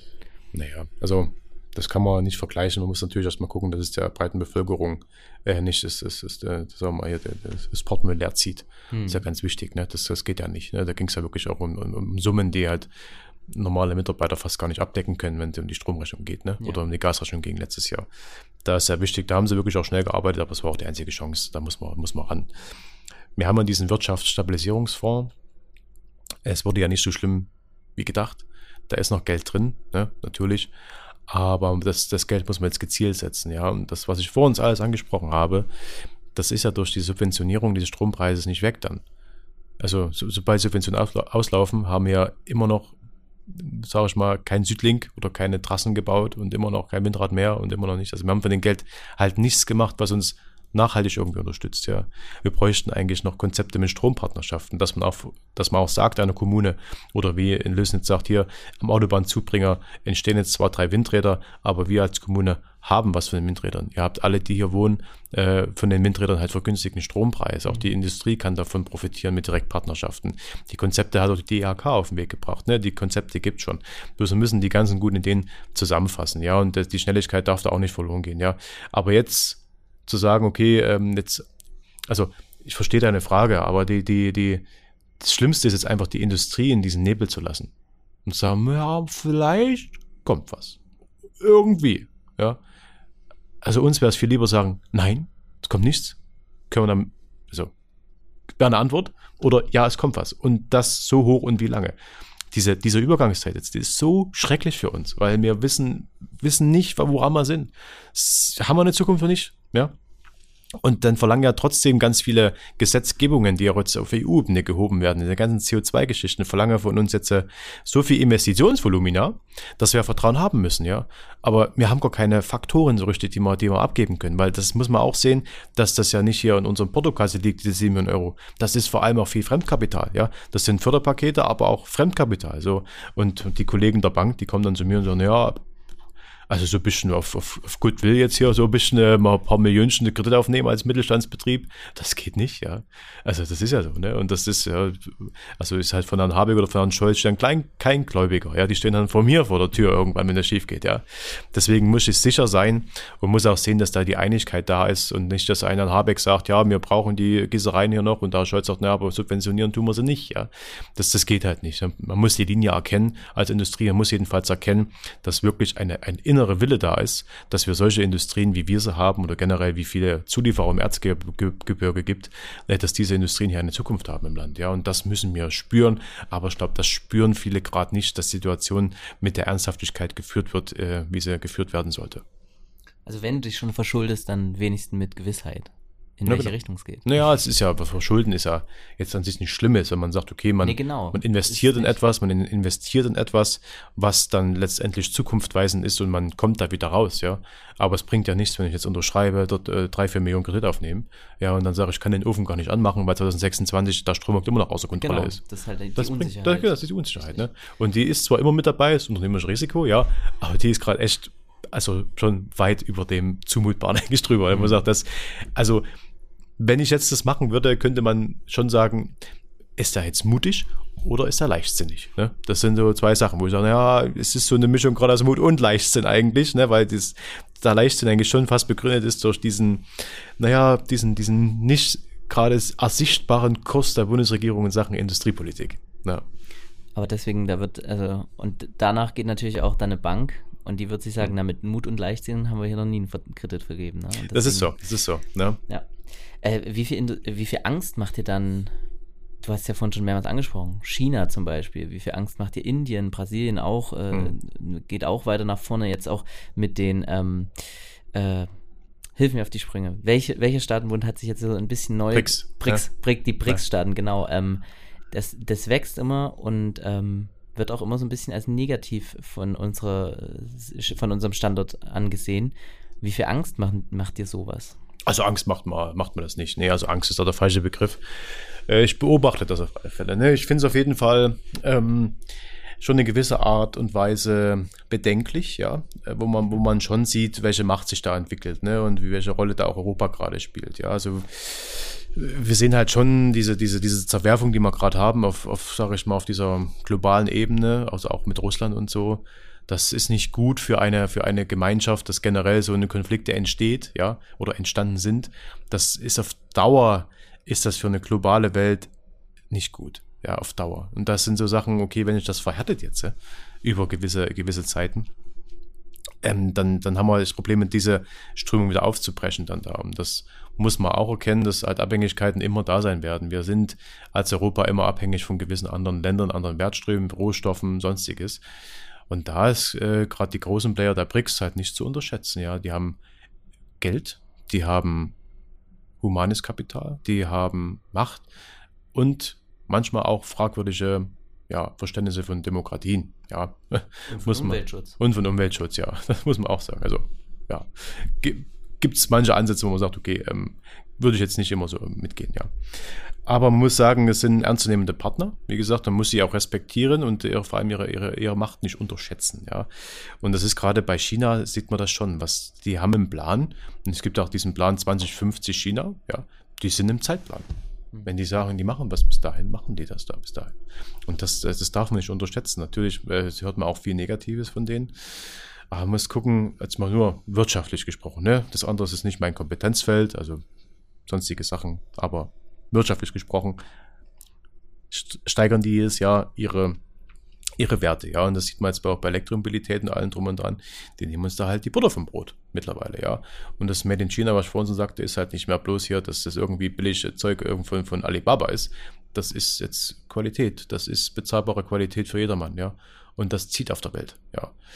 Und da müssen wir gucken, dass wir jetzt zwar jetzt uns unabhängiger machen von gewissen Industrien in Sachen Chipindustrie, die Ansiedlung unterstützen. Aber was halt unser Thema jetzt gerade war, dass wir halt, wenn wir jetzt falsch investieren und sag ich mal, auch nicht gewisse Industrien im Land halten, wie die Schwer- und Grundstoffindustrie, auch die Chemieindustrie, die auch energieintensiv ist, ja, dann schaffen wir uns ja automatisch 100 Neuabhängigkeiten, ja, mit den Ländern. Also das ist immer so eine Frage, wo wir eigentlich genau definieren müssten, mal als Land, was ist unsere Wertschöpfung hier, was ist unsere Industrie, was ist unsere Kernindustrie auch, wo wir sagen, was macht uns stark, was können wir gut, was können wir ausbauen wo können wir in Export gehen mit dem. Und dann, wenn man diese Strategie entschieden hat, wenn man sagt, was ist unser Export gut, was exportieren wir, dann muss man gucken, dass das, was man exportiert, die Lieferkette komplett hier ist. Komplett. So. Man kann zwar ein paar Rohstoffe einkaufen, aber die Lieferkette hier muss hier sein. Weil wir können jetzt nicht, wir können jetzt nicht sagen, wir bleiben Autoland, weil keine Angst, wir haben Chips jetzt hier, Chipindustrie, das passt alles verlieren aber die Grundstoffschwerindustrie, wie Gießereien zum Beispiel, die Presswerkzeuge herstellen. Ja, äh, das müssen wir wieder einkaufen. Ja, mhm. können wir dann zwar die Chips eintun, aber können das Auto gar nicht mehr herstellen oder nicht mehr pressen, weil die Gießereien ja wechseln aus dem Land. So. Dasselbe auch mit Chemie und dasselbe mit anderen Sachen, wo man sagt, gerade Medikamenten. Man hat ja gerade Diskussionen in den Apotheken geht sonst was, welche Medikamente aus. Ja, wo ich sage, ja, also wir können jetzt nicht alles auf einmal machen als Deutschland, ja, aber wir müssen uns, glaube ich, mal fokussieren, welche Güter sind Exportgüter bei uns welche Industrien verfolgen wir jetzt hier und wie sorgen wir dafür, dass diese Lieferketten vollumfänglich hier in dem Land sind, ja. Und von allen anderen müssen wir uns Partner suchen, die langfristig auf unserer Seite sind, ja. Und vor allem auch Partnerschaften, die auf Augenhöhe sind und nicht Partnerschaften, die aus der Not entstehen. Das hat man ja letztes Jahr gesehen, was da für Partnerschaften entstehen, mhm. wo man sagt, also, dass ein Grünpolitiker mal Partnerschaften eingeht mit äh, sonstigen Ländern habe ich nie gedacht, aber man sieht dann dann doch, okay, wir machen uns äh, in der Not schneller abhängiger von, von, äh, von Sachen, wo wir eigentlich uns nicht so abhängig machen wollten vorher. das ist so. Und da müssen wir halt äh, das genau definieren. Jetzt zu sagen, okay, ähm, das ist alles nicht Rede wert und, und China und so und schlecht und so, wir bleiben Made in Germany das große, das ist, glaube ich, ein bisschen äh, naiv. Ja. Aber würdest du, würdest du chinesisches Geld annehmen, zum Beispiel für Investitionen? Ist die Frage, also vom Markt äh, verschließen darf man sich nicht. Nee, also das, also es gibt natürlich ganz viele chinesische Investoren hier. Ich habe auch nichts gegen China, war selber schon in der Volksrepublik gewesen. Ne? Ein ganz tolles Land, ne? tolle Menschen auch da. Und das ist halt die Strategie, die die fahren, ist halt, die haben mal Geld und natürlich auch ähm, dieses humane Kapital wieder mal. Mhm. Und natürlich sind die ein bisschen schneller. Wenn die, wenn die sagen, die unterstützen die Industrie oder wollen die Industrie rein, dann tun die alles dafür, dass das funktioniert. Ja? Natürlich ist es ein Partner. Es ist ein Partner von Deutschland. China wird es auch immer bleiben. Ne? Also immer, es ist, darf man heute gar nicht mehr sagen, immer, es ist auch, wird auf lange, wird, wird bleiben der Partner China. So, ich lasse es, lasse irgendwelche genauere Definition da weg. Wird bleiben der Partner China und ähm, das muss man auch erkennen und da muss man auch sagen, okay, äh, man darf das nicht verpassen und darf da nicht ähm, den Anschluss nicht verpassen und nicht vor allem die Entwicklung auch, was Indien betrifft und so. Ne? Also die wachsen auch unheimlich schnell. Aber selbst gar nicht so weit weggeguckt. Allein Tschechien was in Tschechien passiert ist, wie mhm. gut die sich entwickelt haben. Tschechien ist das Land mit der geringsten Arbeitslosigkeit in ganz Europa. Wahnsinn. Hätte niemand gedacht. Ist aber so, wenn man so rumhört, weiß es gar niemand so richtig, was da passiert ist da drüben. Ja? Für viele ist ja immer noch, wir fahren zum Tanken rüber. Oder wir fahren da drüber oder irgendwas. Oder, oder wie Zigaretten oder so. also, ne? Aber es hat sich echt wirtschaftlich ganz, ganz viel getan und ich bin sehr stolz auf unsere Nachbarn da drüben, dass die sich so gut entwickelt haben, gerade die Region Kommentar und alles wahnsinnig toll. Aber das muss man halt sehen, äh, es schläft halt keiner auf der Welt gerade momentan. Ne? Und wir müssen uns als Land auch wieder darüber besinnen, dass wir uns jetzt wirklich dort positionieren müssen und dort wirklich die Akzente setzen müssen, die uns auf dem Weltmarkt voranbringen. Ja? Und da müssen wir auch gucken, äh, dass die Sache Klimapolitik zwar wichtig ist, ja, das ist alles wichtig ist, aber man muss sagen, okay, ähm, das steht bei, gerade bei BRICS zwar auch mit auf der Agenda, aber es ist nicht Priorität Nummer eins. Da ist immer noch die Priorität Wirtschaftlichkeit oben. Ne? Und das wird man auch sehen in den nächsten Jahren, dass, das notwendig ähm, schon so ein Tandem werden muss, wo man sagen muss, also der Klimaschutz und alles geht halt nicht ohne Wirtschaftlichkeit. Ja. Und die, es fällt viel leichter, einer, eine, eine, einem Land fällt es viel leichter, wenn die Wirtschaft stimmt, dass man dann wieder in Sachen Klimaschutz was äh, Impuls setzen kann und sagen, man kann dort wieder reingehen und, und, über neue Sachen nachdenken. Ja.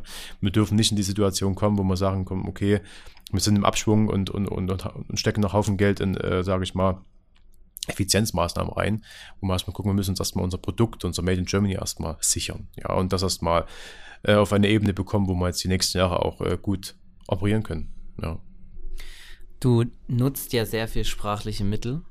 Äh, haben wir jetzt im Podcast auch schon ein bisschen gemerkt, manches Mal. Also, du redest sehr plakativ und mit sehr vielen Beispielen. Also, ich, ich weiß, du hast mal ähm, Automobilforum, glaube ich, in Zwickau mhm. 2021 hast du mal gesagt, äh, wie wollen wir das ist ein Beispiel mit Brücken, das nimmst du sehr gerne. Mhm. Äh, ähm, wie wollen wir Brücken bauen, wenn wir es nicht mehr schaffen, einen Flughafen oder einen Bahnhof mhm. in zehn Jahren zu schaffen? Mhm. Äh, bei, dein, bei, deiner Antrittsrede von der äh, Präsidentschaft von der IHK hast du gesagt, ähm, wir müssen jetzt was machen, wir sind die Generation, die jetzt was machen muss und sich nicht auf die Straße kleben darf. da hast du natürlich viel Applaus von denen, ich sage jetzt mal ganz, mit ganz viel Respekt, mit ganz viel Respekt äh, auch für meine anderen Kammermitglieder, ähm, die alten weißen Herren zum Applaus äh, abgeholt. Äh, ähm, machst du das, also, oder sagen wir mal eher so, wo ist so die Grenze zwischen Polemik und ähm, einfach sprachlich, bildlich reden? Oder brauchst du das auch in deiner, in deiner Funktion, dass manchmal solche Dinge kommen?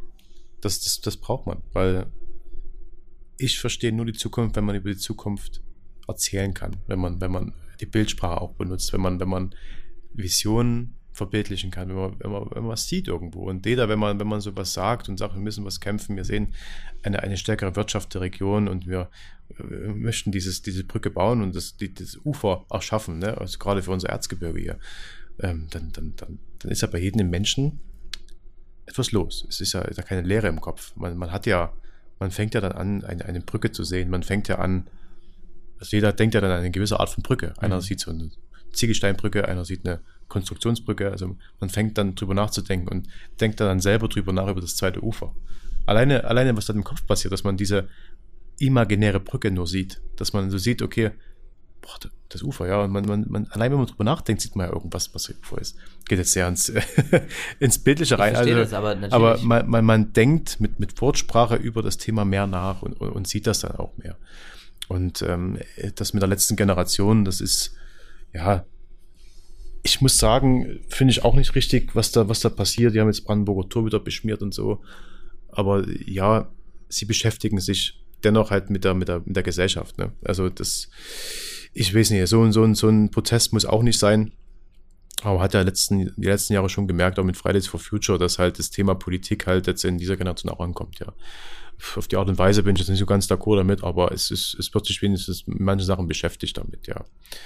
Und da müssen wir auch wieder hin, dass das nicht mehr so ist, dass man diesen, diese, diese, diese Angespanntheit dort ein bisschen rauskriegt, ja. Dass man dort nicht mehr so aggressiv handelt. Und wie gesagt, das, das ist, ist, ist der falsche Weg, dort irgendwie das Brandenburger Tor zu beschmieren. Ich weiß es nicht, aber das, das bin ich überhaupt kein Fan davon. Aber eine Diskussionskultur brauchen wir. Wir müssen eine Diskussionskultur, eine Debattenkultur auch wieder führen dürfen. Ja, und wenn so jemand denkt, er hat das jetzt angesprüht, das Brandenburger Tor, dann, dann, dann muss man trotzdem sag ich mal, dort in die Diskussion gehen, sagen, das sagen wir hier, warum? Und dann sagen wir das mal, ja. Also wir müssen schon, sage ich mal, auch diese Ängste und Sorgen und äh, von vielen abholen, ja, und sagen hier, also nicht sagen hier, ähm, alle, die jetzt Ängste und Sorgen haben, sind irgendwie komisch, äh, hinterwältig oder irgendwas, sondern die, die Ängste und Sorgen müssen wir jetzt abholen erstmal, ja. Wir befinden uns ja als Land im Change-Prozess, ja, und die, die Grundlagen lernt man in jeder Schule, wenn man sich mit Change-Prozessen im Unternehmen beschäftigt ist ein ganz großes Thema im Change-Prozess, dass man alle Beteiligten abholt und mitnimmt auf diese Reise des Changes, ja. Und das versuche ich auch durch diese Sprache und durch das Auftreten, äh, dass man quasi dort viele mitnehmen kann und jedenfalls auch animiert mitzudenken und äh, zuzuhören, ja, ohne große PowerPoints, ohne irgendwelche Zahlen, sondern sagen, hier ich kämpfe jetzt auch für die Sache und ihr seid ein Teil davon. Wir, wir, kämpfen gemeinsam für die Region. Wir kämpfen gemeinsam fürs Erzgebirge. Wir kämpfen gemeinsam für Südwestsachsen, für Chemnitz, für Zwickau, für, für, fürs Vogtland, ja, und von, für, für, für Mittelsachsen, Freiberg. Ähm, das will ich erreichen, dass wir das Wir-Gefühl hier wirklich stärken in der Region, dass wir das Wir-Gefühl erkennen, weil das hat uns die letzten Jahre immer groß gemacht, ja. Das hat uns immer schon zusammengehalten. Wir hatten ja da war ich selbst, wir waren noch nicht geboren, wir zwei, ja, aber das, so, die, die Wendezeiten, so, die war auch spektakulär hier, ne? Also, was ich nur von den Erzählungen, die ich gehört habe, ne? Das war auch das Wir, das, das Gemeinsame dann, was die Region dann dort, dort zusammengehalten hat, ja. Und das will ich gerne wieder, dass den ganzen Ängsten, die viele haben und, und, und sag ich mal, Sorgen, dass wir trotzdem uns einig sind in der Region, dass wir sagen, hier, wir tun alles, dass, damit wir jetzt hier in der Region äh, uns auf die nächste Ebene heben, dass wir äh, zukunftsfähig sind, dass wir äh, Trassenausbau machen, dass wir Netzausbau machen, dass wir infrastrukturell wachsen, dass wir gute Krankenhäuser haben, dass da der Bäckerladen wirtschaftlich ist, dass, dass der Malermeister arbeiten kann, dass jeder äh, im Gastgewerbe äh, Gäste empfangen kann und dass die Dienstleister in der Region natürlich auch gut leben können, dass wir ein gemeinsames Wirtschaftssegment haben, was wirklich auch Wachstum erfährt. Ja, und dafür äh, hoffe ich einfach, oder dafür kämpfe ich auch die nächsten sechs Jahre, dass wir diese, diese Erfahrung machen hier und dann wirklich gestärkter wieder ein bisschen rausgehen. Und wenn ich da wirklich dazu beitragen kann, dass gewisse manche, sage ich mal, Verbindungen geschaffen werden, also gerade im Generationswechsel alt und jung, dass ich da einen Beitrag leisten kann, da würde ich mich sehr, sehr freuen. Da bist du ja auch mit dabei in der Vollversammlung, gibt es ja auch da so einen Beitrag dazu, äh, Generationen zu verbinden, weil die, die Verbindung der Generation ist sehr wichtig, weil durch die Erfahrung von den Erfahrenen gerade in der Vollversammlung im Ehrenamt, auch von erfahrenen Menschen der Region und die, sag ich mal, Ideen und, und Visionen von, den, von der jungen Generation, da können wir ja verdammt viel, äh, verdammt viel erreichen ne, in der mhm. Region. Und das müssen wir gucken. Und das äh, finde ich auch gut, dass das viele jetzt erkennen und vor allem auch die erfahrene Generation uns jetzt irgendwie auch mal machen lässt und uns zuhört und uns beobachtet zwar, manchmal auch mit kritischem Auge beobachtet, ja, aber äh, trotzdem uns beobachtet und wirklich Feedback gibt ja, und sagen, ja, hier, mach das mal lieber so und das müssen wir auch dann annehmen. Das finde ich auch komplett richtig, dass wir das auch dann annehmen müssen. Die junge Generation aber gemeinsam sagen, okay, ihr braucht uns jetzt, aber wir brauchen euch genauso noch. Ähm, ich weiß gar nicht, wo ich das gelesen habe, aber so, oder du hast vielleicht auch mal selber gesagt, Außenminister des Erzgebirges, siehst du dich so ein bisschen? ja. Weil ich meine, du vertrittst ja schon viel nach außen. Wie, ja. wie, ähm, also man merkt, Politik ist sehr spannend für dich. Ich glaube, die Frage brauche ich nicht stellen, aber äh, wenn morgen zum Beispiel Robert Habeck anruft und sagt, ähm, ich nehme jetzt einfach mal den, weil du den schon mal kennengelernt mhm. hast, und äh, sagt, hier, Max, ich will nicht mehr, übernimm für mich. Mhm. Was würdest du denn da sagen? ja, ich würde sagen, Robert, auf jeden Fall, würde ich gerne machen. nee, ähm, ja, würde, würde ich auf jeden Fall gerne. Also das, was heißt gerne, aber das ähm, es wäre natürlich eine Ehre, ne? Also er hat ja sowieso zugesagt bei RTL, dass er einen Tag jetzt Kammerpräsident wird in, äh, in Chemnitz, ja, wird er ja einen Tag. Wir haben jetzt einen Brief geschrieben, mal gucken, ob er, ob er zusagt dazu. Se, seid ihr per Du? Er hat es ja Nein. Nicht nein. direkt angeboten, aber er hat ja gesagt, können mich auch Robert nennen. Nee, für mich ist der Dr. Habeck, das äh, ist auch so. Das Und- hast du rausgehauen, dass, also er ist ja Doktor, Ja. aber das ist ja eher nicht ganz so bekannt. Ja, wenn man, so, wenn man dafür arbeitet und so einen Titel bekommt, ist das schön, das ist doch schön, freut man sich da auch. Ne? Also kann man kann sich ja freuen, dass er Doktor ist. Ne? ist gar nicht so einfach. Und ähm, was wollte ich sagen? Ja, ähm, ja, was heißt äh, das jetzt äh, in der Situation Wirtschaftsminister zu sein, äh, Wirtschaftsklimaminister, ja, ähm, ist herausfordernd. Ne? Diese, diese Probleme, die wir jetzt haben, das geht nur gemeinsam. Da gibt es, glaube ich, nicht den Minister, der alles klären kann. Das wird es nicht geben, ja es wird auch nicht die Ministerin geben, die jetzt alles klären kann. Ja, und das merkt man, dass man jetzt, dass das ein Zusammenspiel gerade ist. Das ist ein Zusammenspiel, weil jetzt viele Konzepte unterschiedlich funktionieren. Örtlich bedingt, zeitbedingt. Das ist, manches funktioniert jetzt, sage ich mal, in dem Industriegebiet in Düsseldorf besser als jetzt äh, auf dem Land im Erzgebirge. Und das Konzept in der Stadt in Berlin geht besser als das in Lösnitz dann. Ja, da muss man schauen, dass man dort differenziert. Und jetzt braucht man, glaube ich, einen Wirtschaftsminister oder eine Wirtschaftsministerin, die halt gut moderieren kann. Ja, die halt gut abwägen kann und die halt dort, sage ich mal, ein Bindeglied ist zwischen, ja, den zwei Lagern so ein bisschen, ja.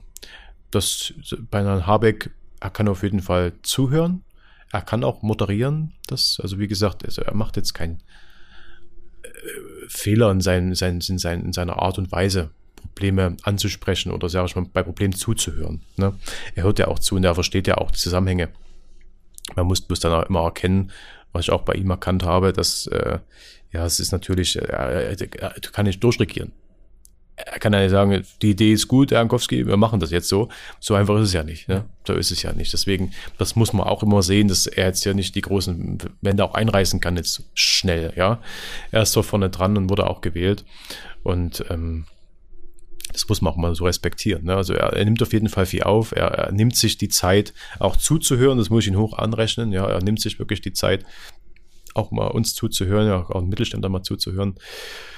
Das muss er beibehalten. Vor allem müssen auch die, äh, sage ich mal, Staatssekretäre und die Mitarbeiter des Ministeriums auch dort mal mehr rausgehen und mehr sehen, wo es drückt am Schuh, bevor dort Sätze aufgeschrieben werden in Referentenentwürfen, wo man sagen, hier, besser wer diesen Satz jetzt gerade formuliert, der war noch nie in einem Betrieb drin gewesen. Der hat wahrscheinlich noch nie einen Betrieb von innen gesehen. Der hat wahrscheinlich noch nie einen Mittelstandsbetrieb irgendwann mal von der Ferne irgendwann mal besucht. Ja, den Eindruck, den Eindruck hat man ja manchmal, ja, dass bei gewissen Sätzen, Passagen, bei Referentenentwürfen, also bei Gesetzvorhaben, mehr oder weniger, und dort, dort Sachen drinstehen, wo ich sage, das ist total fremd von ethischer Realität. Ne?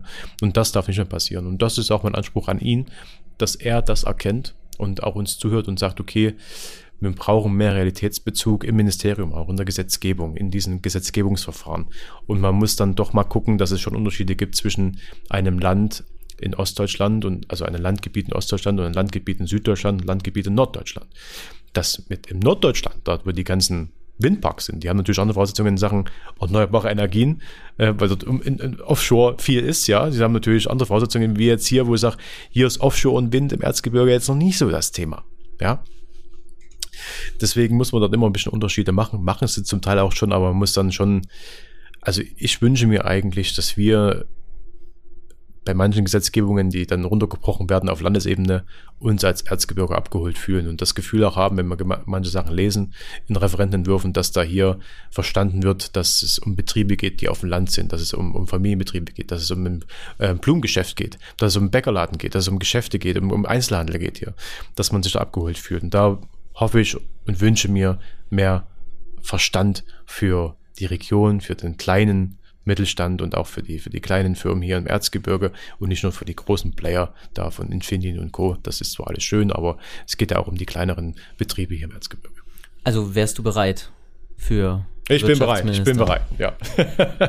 Ja, aber jetzt ohne Mist. Also Ja. du würdest, wenn, wenn jemand anrufen würde, so, wir haben einen Posten frei in, in einer, in einer ähm, neuen Koalition zum Beispiel, wärst du, könntest du dir vorstellen, sowas? Das könnte ich mir vorstellen, ja. Ist es auch ein Ziel? Ähm, Ziel ist es nicht, nein. Also momentan ist Parteipolitik kein Ziel von mir. Also ich bin ja parteilos. Ist auch schön, jetzt auch im, im Kammeramt, da ist, lebt sich auch leichter, wenn man keine Partei im Hintergrund hat, wo man sagt, okay, da kriegt man auch jetzt den ganzen Frust, der von Berlin irgendwie entsteht, irgendwie nicht ab, ja. Aber manchmal ist es sicherlich auch besser, wenn du ein Parteibüchlein hättest. Ach, Bei ja. manchen, bei manchen Dingen. Ja, ich bin aber noch nicht, ähm, wie gesagt, ich habe da, momentan bin ich dort äh, parteilos ganz zufrieden. Ja. Aber kann man sagen, du bist äh, auch jetzt vielleicht nach dem, also wir reden gerade von der RTL-Direktsendung mhm. ähm, am Tisch mit Habeck, mhm. deswegen kennst du ihn ein bisschen persönlich. Würdest du sagen, bist Habeck Freund oder Befürworter? Oder sagst, okay, ich akzeptiere zumindest, wie er gerade handelt, weil es nicht leicht ist?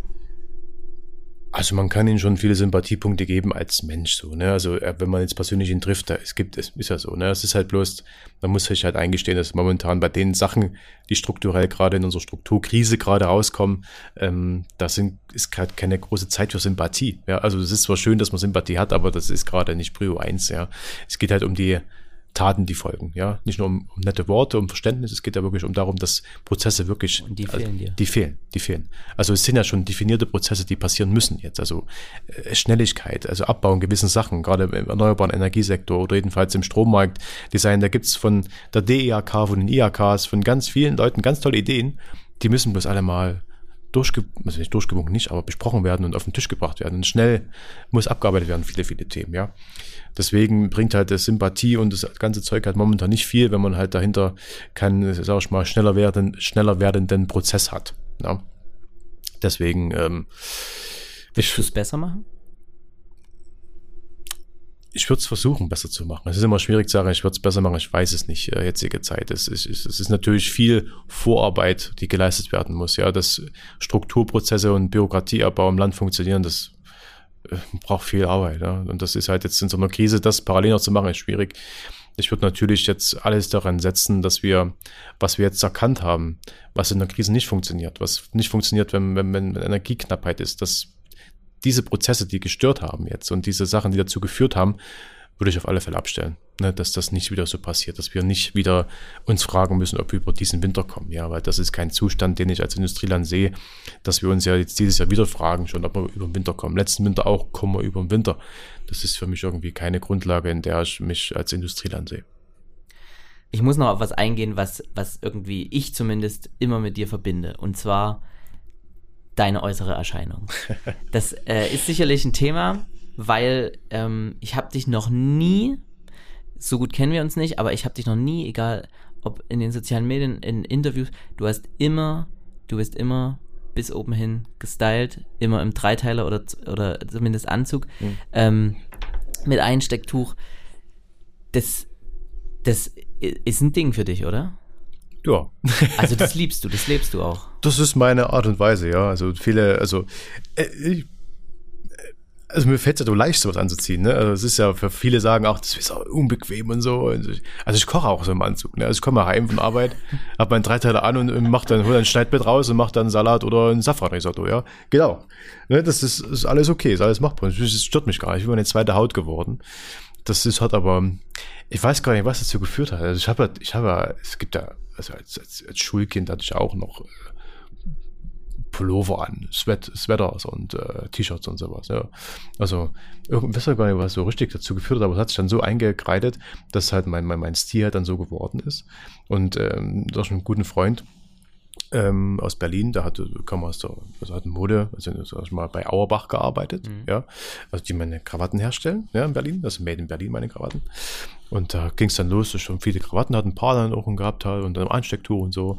Und das ist halt, glaube so ein Thema, was ich aus der, so aus so einer kosmopoliten Stadt so mitgebracht habe, ne, wo ich so Anstecktuch, klasse und so. Und finde das eigentlich schön und habe mich schon so dran gewöhnt, ähm, dass halt mein, mein, mein, halt mein Leben jetzt so halt mit im Schrank halt hänge, mit meinen Hemden, meine Anzüge. Und dann gehe ich früh hin und das ist eigentlich für mich relativ einfach, da was rauszunehmen und anzuziehen, ja. Und äh, das ist irgendwie, gerade wenn, weil du sagtest halt im Interview und so, also es ist für mich dann wie auch so eine, so eine Uniform. ja? ja? Also ich fühle mich da auch dann in meinem Element. Ich fühle mich dann auch sicherer am Auftreten, wenn ich halt in Anzug. Kleider machen Leute, oder? Ich würde bei mir schon so sagen. Also für mich persönlich ist das schon so, ja, wo ich sage, ich fühle mich dann auch einfach ein bisschen ähm, was heißt offizieller, aber ich fühle mich dann halt, ich bin jetzt auf Arbeit. Ich, ich gehe natürlich nicht in Anzug schlafen, ne? Da gehe ich, also gehe ich nicht schlafen im Anzug, ja. Aber hast du einen Schlafanzug, der angemessen ist? Nee, also äh, Nacktschläfer. so kann man sagen, ja. Nee, es, ich, ich auch. Also deswegen, ich finde das voll okay. Genau. So, jetzt sind wieder Insights hier rausgekommen. Nee, genau, da habe ich gar nichts an dem Bett. Ähm, aber ähm, sonst habe ich eigentlich äh, viel dran. Aber es gibt auch, es gibt auch, es gibt auch Fotos und Aufnahmen und es gibt auch Menschen, die sehen mich ab und zu in Shorts und T-Shirts. Ja, und sogar mit Sneakern an. Hast du das? Gibt's. Hab Hast ich, du eine ja. Jogginghose? Äh, ein, eine, ja. ich habe eine. Ich habe ich hab, ich hab auch Shorts, habe auch T-Shirts und ich habe auch Sneaker. Das ist dann Prada wahrscheinlich, die Jogging. Nee, nee, nee. ja. Übrigens, ich, ich trage, es, es, sieht, es sieht fast keiner immer, aber ich bin Zara, ist meine Marke. Das wollte ich gerade fragen. Ist es, ist es Marken? Zara, ja. Also viel Zara. Also wenn ihr mich seht, ist es meistens Zara, weil ich bin so von der Körperstruktur, also der, der Quotenspanier. Ich bin der Quotenspanier. Ich wurde ein Italiener. Ja, aber Zara ist ja Spanisch, ne? Ja, ja. Ne? Aber ich bin ja der, der, der Quoten, der Quoten, ich. genau, ich bin der, ich bin der, ich bin der Quotenspanier, der 48er Quotenspanier, so ein bisschen leicht untersetzt, nicht, nicht, nicht sehr schlank, aber jetzt auch nicht so viel, aber ein bisschen so kurz, ja, also ich bin ja auch nicht der Größte, deswegen, ich bin so der, der Quotenspanier und äh, deswegen passen die ziemlich gut immer. Deswegen bin ich äh, seit Jahren schon der Zara 48 äh, Anzugmensch und äh, freue mich dann auch immer so, dort, die haben auch schöne Designs, immer schöne Farben, deswegen, ja, also ist meistens Zara. Also braucht man jetzt nicht denken, ich dachte, äh, viel Maßanzüge, Hm. aber das gar nicht. Nee, ich habe ja das Glück, dass ich halt dieser, dieser, dieser 48 48 Spanier bin halt. Bis ein 48er von Ich bin der 48er Spanier, Also genau. kann man dir auch mal ein schönes Geschenk machen, wenn man das jetzt hört und gibt's mal, gibt's mal einen Anzug. Wie viel, wie viel hast du ungefähr im Schrank? Weißt Anzüge? Hm. Hm. 30, Also 20? ich glaube, ich glaub, so viele Anzüge, wie, wie manche Frauen ein paar Schuhe hat oder so. Ja. Ich habe mehr, ich hab mehr Schuhe als meine Freundin. Okay. Wie viel, hast, wie viel Schuhe bei dir? weil, weiß ich nicht, ich denke so 20 Paar. Ja, so kommt es hin. Also 20 Anzüge habe ich auf alle Fälle auch. So hast du einige Kombinationsmöglichkeiten. Genau, auf jeden Kombination, habe viele, viele Krawatten, viele Schlips, Einstecktücher, viele. Genau. Aber das war mir das Wichtigste zu fragen, ob du auch eine Jogginghose hast. Das Ja. war, das Habe ich, habe ich. Selten, aber ich, ich habe sie, ja. Äh, würdest du sagen, du bist eitel?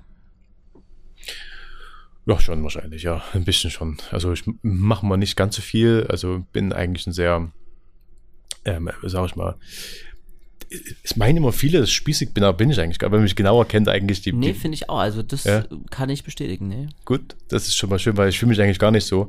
Und das, ähm, wie gesagt, eitel. Also ich äh, könnte man denken beim Kleidungsstil manchmal, aber nee, das ist einfach meine, meine Person. Mhm. Ne? Also ich, ich gehe damit auch in die Gießerei mit Anzug. Ich mache das auch äh, dort, ich mache im Garten äh, den Rasenmähen im Anzug. Das mache ich auch im Anzug. Ja. Ich, ziehe mich dann eher um. Ne? Also die, die mich kennen, die, Du hast noch, äh, du hast noch diesen, diesen ähm, US, ist es Navy, die dann fliegen? Air Force? Du hast noch Ja. diesen Air Force Overall von dem. den Overall, genau. Den hast du auch immer noch an. Den zum Fliegen, ja. da hast du aber einen Fliegen. Anzug drunter. nee, da, da, da habe ich ein T-Shirt drunter. Und ja, genau, da habe ich ein T-Shirt drunter. Nicht schlecht. Da ist nichts. Ja. Äh, äh, was, was spielt denn so Luxus für trotzdem in deinem Leben für eine Rolle? Ich habe mal gehört, äh, du isst sehr gern Trüffel.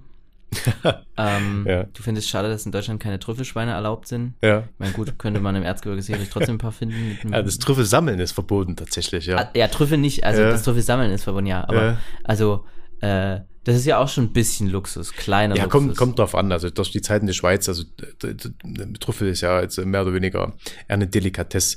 Äh, hat, also ist halt, was heißt Luxus, ist es das, was es halt nicht so oft gibt, ist jetzt auch anders geworden, ist jetzt auch bei uns eingekehrt. Ne, es gibt immer mehr Trüffelnudeln überall, auch in, in, in Raschau beim Italiener da Mhm. gibt es jetzt auch Trüffel, ne? also Trüffelnudeln da. Ich denke, sehr gut dort beim Italiener Raschau. Auch bei uns in Lösen natürlich auch. Natürlich da, muss ne, Klar, in. Lösen natürlich auch der Italiener hier. Äh, wunderbar, Herr Giuseppe. Ähm, Gibt es immer mehr und das äh, Luxus, naja, also für mich der größte Luxus ist halt äh, äh, Zeit. Zeit zu haben, Zeit, Zeit zu haben fürs Ehrenamt, Zeit zu haben für dann doch mal private Sachen, äh, Zeit zu haben für die Familie, äh, Zeit zu haben, äh, doch mal auch mal nach Hamburg zu fahren. Das ist für mich ein sehr großer Luxus. Sonst bin ich eigentlich gar nicht so der Luxusmensch. Also Mhm. deswegen, also wenn ihr mich oft seht, ähm, da ist eigentlich nichts, wo man sagt, das ist jetzt, muss jetzt das sein oder muss jetzt irgendwas sein. Deswegen ähm, ist für mich also Zeit und Gesundheit ist ein riesen Luxusgut für Mhm. mich, ja. Und dass ich auch, dass ich auch wirklich ähm, Zeit habe für das, was mich antreibt, dass ich meiner Leidenschaft, das heißt das Ehrenamt, die, die, die, die Politik, äh, das, das, das, die Vermittlungsarbeit zwischen Politik und Wirtschaft, dass ich das leisten kann zeitlich und dass ich dafür Zeit mir nehmen kann für solche Arbeiten. Das ist äh, für mich richtiger Luxus. Sehr schön. Ja. Ich habe das erste Mal, wo ich dich gesehen habe, ich glaube, vor zwei Jahren, du hast, glaube ich, vor zwei Jahren die, wann hast du die Gießerei übernommen? 2020, ja. Vor drei Jahren, ja. Dann Genau. habe ich die wahrscheinlich äh, vor drei Jahren das erste Mal so auf einem Cover gesehen, hier auch vom äh, Herzland-Magazin, ja. glaube ich. Liegt sogar hier. irgendwo ja, liegt. genau. Ähm, und da habe ich sofort so gedacht, okay, Bachelor of Erzgebirge. das könnte jetzt sein. Äh, sieht schnittig aus. Ähm, Anzug, jetzt einfach nur noch eine Rose in die Hand drücken und er könnte hier den Bachelor of Erzgebirge machen. Aber äh, äh, privat sieht es bei dir ein bisschen anders aus. Wir haben gesagt, äh, wir, wir sprechen da gar nicht so drüber. Aber Familie ist dir wichtig. Du bist in einer Beziehung, gehe ich mal ganz stark davon aus. Und ähm, Familie ist dir ganz, ganz wichtig. Also du findest da auch Kraft. Weil das haben wir jetzt gar noch nicht, gar, gar nicht so viel rausgearbeitet, aber das gibt ja auch viel Motivation und Kraft, oder? Die Familie. Ja, vollkommen. Das ist, ist ganz wichtig. Familie ist ein super hohes Gut und das ist, ähm, also es ist ein wunderschönes Geschenk, einen Familienbetrieb zu haben, wo man einfach ähm, ein Team ist als Familie und es ist auch so schön, dass ich, ich habe das von Kollegen, die ja weggezogen sind, ne? also die halt, die nach Hamburg gezogen sind, nach Berlin, was das, was das für schönes Gefühl ist, jeden Tag die Mutter zu sehen mit, die Schwester zu sehen, die Cousine zu sehen, alle, alle hier zu haben, ja, äh, alle in Nachbarschaft zu wohnen zu haben, dass man sich oft sieht und halt das, das Leben als Familie gemeinsam bestreitet, also gemeinsame Sachen macht und wirklich gemeinsam an der Familie arbeitet, gemeinsam an, an, an, an, dem, an den Lebensumständen arbeiten, gemeinsam an der Zukunft arbeitet. Und das Hand in Hand von Generation zu Generation, ja, das ist ein ganz tolles Gefühl und dass man auch dann zur Oma fahren kann, dass die Oma wird jetzt 90 nächstes Jahr, dass die äh, sich auch freut, wenn man, wenn man, wenn man in der Zeitung mal ist, wenn sie mal ein Bild sieht, wenn man, wenn sie mal sieht, was da noch los ist und dass, dass wir auch Fortschritte machen in Sachen äh, Investitionsvorhaben hier. Das ist einfach ein schönes Gefühl und das ähm, ist toll und das schätze ich auch sehr und bin sehr dankbar dafür, dass ich ähm, das auch so leben kann hier, dass man die Familie hier im Erzgebirge alle hat, ja. Meine Oma, die ist jetzt langsam, ähm, die wohnt jetzt in Müllüsen, deswegen nicht mal ganz Erzgebirge, Rand vom Erzgebirge, mhm. aber der Rest das sind eigentlich alles Erzgebirge und da freue ich mich drauf, dass wir auch gemeinsam eine Region vertreten und das natürlich dann mit dem grünen Abschluss, der bald wieder vor der Tür steht, 24.12., ja, Weihnachten bald wieder in der Region ist und dann wir auf ein tolles, intensives und ähm, eigensreiches Jahr zurückblicken können. Aber deine letzte Rose, die ist schon weg. die ist weg, ja. Die ist weg. du trennst es ja, ist ja auch gut. Ähm, hat sicherlich, ich denke, das hat Gründe, oder? Ja, das ist einfach, ähm, Privatleben ist dann doch mein, mein, mein mögliches Privatleben ist halt wirklich dann privat. Hm. Ja. Also du hast dann schon auch eine gewisse Fassade, die du auch ja darstellst in gewisser Form, aber mhm. die du ja auch lebst. Also es ist sehr interessant bei dir so dieses. Also ich, ich rede zu Hause nicht anders wie hier, ne? Das ist aber, nee, aber ich, ich trenne dann schon, weil es ist dann meine Oase, meine, mhm. meine Ruheoase auch. Deswegen ist das dann wirklich ein. Das ist dein Safe Space so. Genau, ja, und der bleibt auch da. Ne? Das ist richtig und das respektieren wir so. Äh, bevor ich zu meinen drei allerletzten Fragen komme und wir ähm, dann auch wirklich hier wahrscheinlich das längste Podcast-Interview aufnehmen, oh, ähm, okay. nochmal ganz kurz, du hast es vorhin schon angedeutet, ähm, du engagierst dich sehr fürs Erzgebirge. Ich glaube, das, also das brauchen wir jetzt nicht nochmal drauf eingehen, aber du warst trotzdem weg, bist ein bisschen Weltenbummler. Du hast, ähm, lass mich überlegen, ja, in der Schweiz warst du jetzt auf jeden Fall, du hast in Mainz studiert mhm. und ähm, warst aber schon viel unterwegs auch. Jetzt, ich weiß jetzt keine genaueren Stationen, aber ich denke mal, warst du schon auf allen Kontinenten? Mm, nicht ganz. Aber ähm, wo warst du nicht? Überlege ich gerade, ja. Also war eigentlich überall mal kurz. Also, ich war noch nicht Südamerika und ja, Afrika fehlt mir noch. Ja, deswegen habe ich mit Afrika überlegt, äh, ich war halt mal in Ägypten, ja. Ähm, das, das, das zähle ich jetzt schon als Afrika, aber halt, also Afrika steht noch eigentlich auf der Liste, deswegen mhm. weiß ich nicht, ob ich das dazu zählen kann, aber Afrika fehlt noch bei mir auf der Liste ansonsten war das halt sehr wichtig gewesen. Also ich bin dankbar für die Erfahrung und das würde ich auch jedem empfehlen, dass wenn man die Möglichkeit hat, gerade in jungen Jahren, also gerade wenn jetzt Menschen zuhören, die schon Kinder haben oder jetzt Kinder im Schulalter haben, die sagen, okay, die haben jetzt nach der Schule immer noch ein Jahr, wo sie was machen wollen, dann unterstützt sie da bitte. Ja, die, die, das Rausgehen ist sehr wichtig. Ich war zuerst in Australien gewesen, ja, im Austausch, Austauschjahr dort in der Schule gewesen. Ich habe dort mal den Kontinent kennengelernt, ganz andere Welt. Ne? Also wahnsinnig interessant, wahnsinnig viele Leute getroffen. Äh, das ist aber sehr wichtig fürs, fürs Leben, Menschen zu verstehen, Menschen zu tolerieren und vor allem Menschen kennenzulernen. Ja, also wirklich von allen Nationen, von allen Arten. Und man merkt ganz schnell, wie viele Meinungen es gibt, mhm. wie viele Ansichten es gibt, wie viele andere Lebensumstände es auch gibt und wie viel wie, wie, wie, wie klein eigentlich unsere schöne Welt hier ist in Deutschland, wie, wie anders die Welt auch außerhalb ist, ja. Ich habe in Bangkok gearbeitet, in der AHK dort, ne, in Thailand. Ich habe auch schon mal in der AHK in Lissabon gearbeitet. Ach, schön. Ja, wunderbar. Sehr schön. Fügt ja. sich's wieder. Sorry. Genau.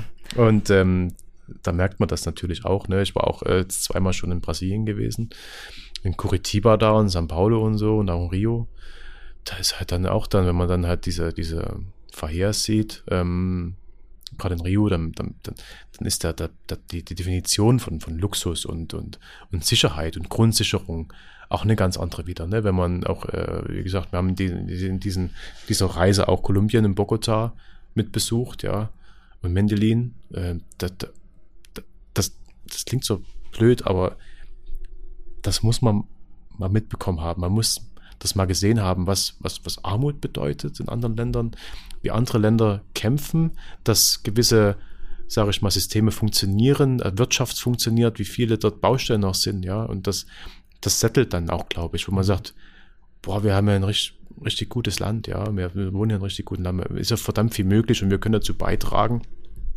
dass in den Ländern, wo die noch Hilfe brauchen, dass wir dort mit unterstützen können, ja, dass wir Innovationen schaffen, die die Länder voranbringen, ja, dass wir, dass wir Kläranlagen bauen, die dort wirklich effizient arbeiten können. Also, das hängt ja manchmal an Klärtechnik, ja. ja die haben wir dort im, im, im Bogota gerade, das ist ja verrückt, ja, das ist nicht jedes System angeschlossen an so ein Abwassernetz irgendwie, das ist, der geht halt alles dort im Bach runter. Findest ja. du, hier wird zu viel gemeckert, auch vor allem im Erzgebirge? Meckern ist ja okay, meckern darf man. Ne? Ähm, es wird manchmal in Deutschland generell zu viel gemeckert. Ja, deswegen ist es umso wichtiger, dort mal die andere Welt zu sehen. Und es ist vor allem wichtig, dann immer noch zu verstehen, dass man, dass man, bevor man mit Menschen umgeht, also gerade für die Geschäftsführer hier und für die Geschäftsführerin hier in dem Podcast, ähm, dass man die Menschen erstmal verstehen muss, dass man Menschen verstehen muss, äh, dass man auch äh, versteht, dass, dass, dass eigene Meinung doch äh, Land zu Land anders sein kann und dass man auch das respektiert, ja. Und deswegen bin ich sehr dankbar für die Zeit, dass ich auch im Ausland war. Ne? Ich war bis 2020 weg eigentlich fast, war nur unterwegs. Ja, ich hatte auch gute Beziehungen gehabt äh, durch meine Pilotenausbildung äh, in Richtung Flugbegleiter. Mhm. Durfte da auch die Welt ein bisschen kennenlernen. Ja, also durfte oft mitfliegen, äh, durfte oft mal auch mal Tokio mal schnell, mal äh, nach Hongkong, mal dort mal Miami, Los Angeles. Ja, das war natürlich äh, Hammer. Ja, und da lernt man halt die Kulturen kennen und dass wenn halt über die Kulturen gesprochen wird, gerade über Asien jetzt, da fällt es mir ein bisschen leichter, Sachen nachzuvollziehen, wenn man selber da war, ja. Und selber dort mal äh, mitbekommen hat, wie die so sind, was die so machen. Und da kann man so be besser einschätzen. Würde ich jedem empfehlen, auf jeden Fall entweder selbst nochmal mehr die Welt zu erkunden, ja. Und natürlich, äh, wenn man Kinder hat, dahin, da könnt äh, den Kindern äh, Mut geben und Stärken geben, dass sie nach der Ausbildung oder jedenfalls nach der Schule, wenn das möglich ist, die Zeit mal nehmen und mal die Region mal verlassen und dann gestärkt wieder zurückkommen. Ja, das äh, definitiv. Ich habe das jetzt wieder gemerkt. Wir waren im Libanon äh, diesen Sommer auf einer Hochzeit. Mhm.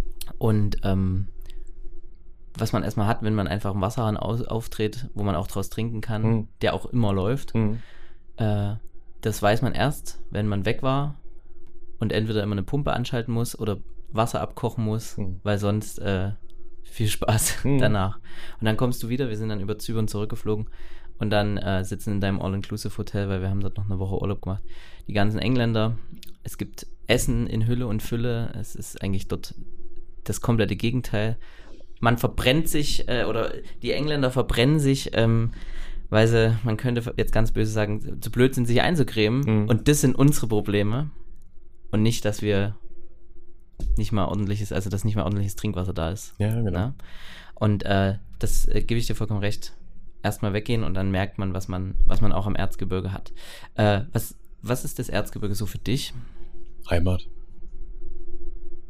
Hm, eigentlich Heimat. Also ich komme jedes Mal gerne wieder, egal wo ich bin auf der Welt. Aber erstens die Familie hier ist, ja. zweitens, weil es unheimlich tolle Menschen hier sind. Ja, und das ist halt dieses Heimatgefühl, was man halt so kennt, wenn man drüber nachdenkt, das ist halt das Erzgebirge für mich, ja. Und das ist äh, ein wunderschönes Gefühl. Die letzten drei Fragen, ich hatte schon gesagt, und da kannst du jetzt auch direkt äh, wieder einsteigen, weil das hättest du wahrscheinlich gerade sowieso gleich sagen wollen. Was ist denn so dein, dein Lieblingsplatz im Erzgebirge? Also in deiner Heimat? Mein Lieblingsplatz, also ich bin halt gerne in Große Großwalde, auf dem Flugplatz. Ne? Dort ist, wie gesagt, mein, mein Settle Down mit dem Flugzeug dann da, aber generell schöner Platz, mein wunderschönen Blick auf Annaberg da oben. Ganz, ganz toller Platz, kann ich jedem empfehlen äh, da mal hinzugehen. Unten auch in Großogerswalde gibt es auch das Bahnhäusel dort zum Mittagessen. Kann ich auch nur empfehlen. Also die oben die Ecke bin ich am Wochenende sehr, sehr, sehr, sehr gern. Ja, das ist mein Lieblingsplatz im Erzgebirge. Das ist sehr schön, also ohne Umschweifen, dass man das immer so gleich aus dem Kopf weiß. Hm. Ich müsste immer überlegen. Es freut mich immer, wenn ich Gäste habe, wo das wie aus der Pistole geschossen kommt. Ähm, was war bisher so der äh, perfekteste Moment denn in deinem Leben?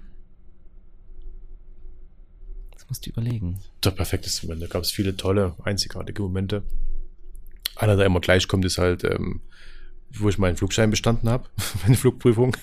Das, das weiß ich noch äh, wie heute. Ne? Also da hatte ich auch also wirklich mal, wirklich mal richtige Freudentränen in den Augen dann da. Ne? Also muss ich schon sagen. Ne? Da war ich im Flugzeug saß mit dem Lehrer da, war ein sehr erfahrener äh, Schweizer Pilot, ja. Der Willi Diesli, ja, sicher, gell, ja, ja, sicher, sicher, sicher. Und ähm, das, ähm, da haben wir eine Prüfung geflogen, in, in Tal reingeflogen, also zwischen Alpen, Alpenflug, Tälerflug und alles drum und dran, die ganzen Sachen. Und dann sind wir so gelandet, so. Und ich gesagt, ja und? Da ist, ja, ähm, ja, ich fand's gut. Ich auch. Super. Mach mal so. das war echt. Das, ja, super gewesen, ja, wirklich, ja, genau. Und ähm, ja, also das kommt mir immer sowas im Sinn. Es gibt natürlich viele andere tolle Momente, auch, auch äh, ganz private und so. Aber es ist äh, so rein, wo ich sage, Mensch, es war auch ein Moment auf jeden Fall, der richtig klasse war, wo das gewesen war. Da hat man irgendwie so eine, also es gibt generell ein, eine, eine Prüfung geschafft zu haben. Ne? Also wenn man auch vieles zustimmen möchte, jetzt hier im Podcast generell, wenn man, wenn man ein Ziel hat und dort viele Prüfungen zusammenhängen, also viele, viele Prüfungen man machen muss, ob es jetzt die Meisterprüfung ist, ob es die Bäckerprüfung ist oder die Floristenprüfung, aber halt wenn man eine Prüfung, die man wirklich bestehen wollte, bestanden hat, das ist ein tolles Gefühl. Ja, und das ist, äh, ja, denke ich immer noch ganz zurück. Wenn du jetzt nach außen gehst in die Welt, dann natürlich irgendwann wiederkommst, aber erstmal losgehst, was dürfte nie fehlen? Wenn du drei Dinge mitnehmen dürftest, du packst also deine Tasche, was muss da rein? Drei Dinge. Drei Dinge.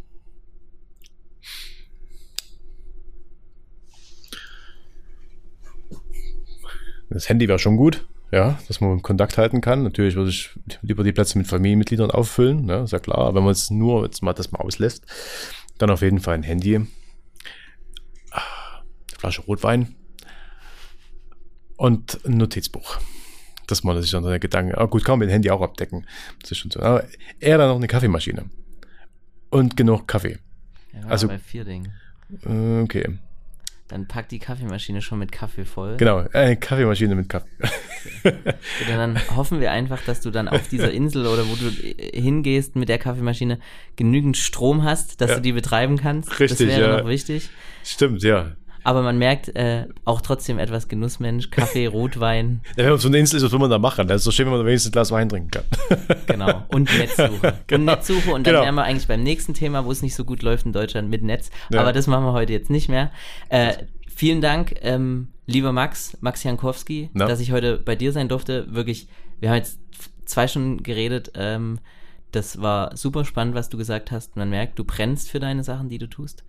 Und ähm, ich bedanke mich nochmal recht herzlich. Und ich denke, das ist nicht das letzte Mal, dass wir uns unterhalten und sehen. Ja. Auf alle Fälle, würde mich freuen. Dankeschön, Max. Dankeschön. Glück auf.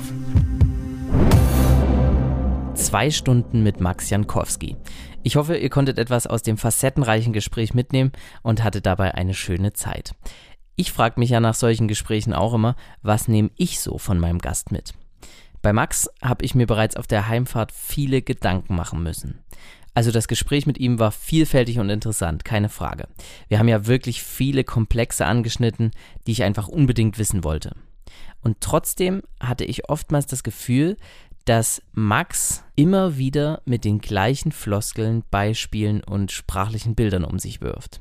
Der Mensch Max ist dabei sehr spannend und hat Großes vor, das merkt man. Manchmal hatte ich das Gefühl, dass aus dem augenscheinlichen Industriellen gerne einmal der normale 30-Jährige ausbrechen möchte. Einer, der auch mal was trinken geht, sich auf Festivals rumgetummelt und die Welt entdeckt hat. Ich habe mich anschließend gefragt, beziehungsweise frage mich immer noch, ist der Anzug und das adrette Auftreten Fassade oder Schutzschild, was den Alltag, die Verantwortung und einige intensive Themen abhält? Die Frage konnte ich mir auch nach gutem Überlegen noch nicht abschließend beantworten. Vielleicht habt ihr ja eine Meinung zu dem ganzen Thema. Wenn ja, schreibt gern mal über Insta oder in die Kommentare unter einem der Podcast-Posts. Bevor ich euch jetzt entlasse, noch eine kleine Story.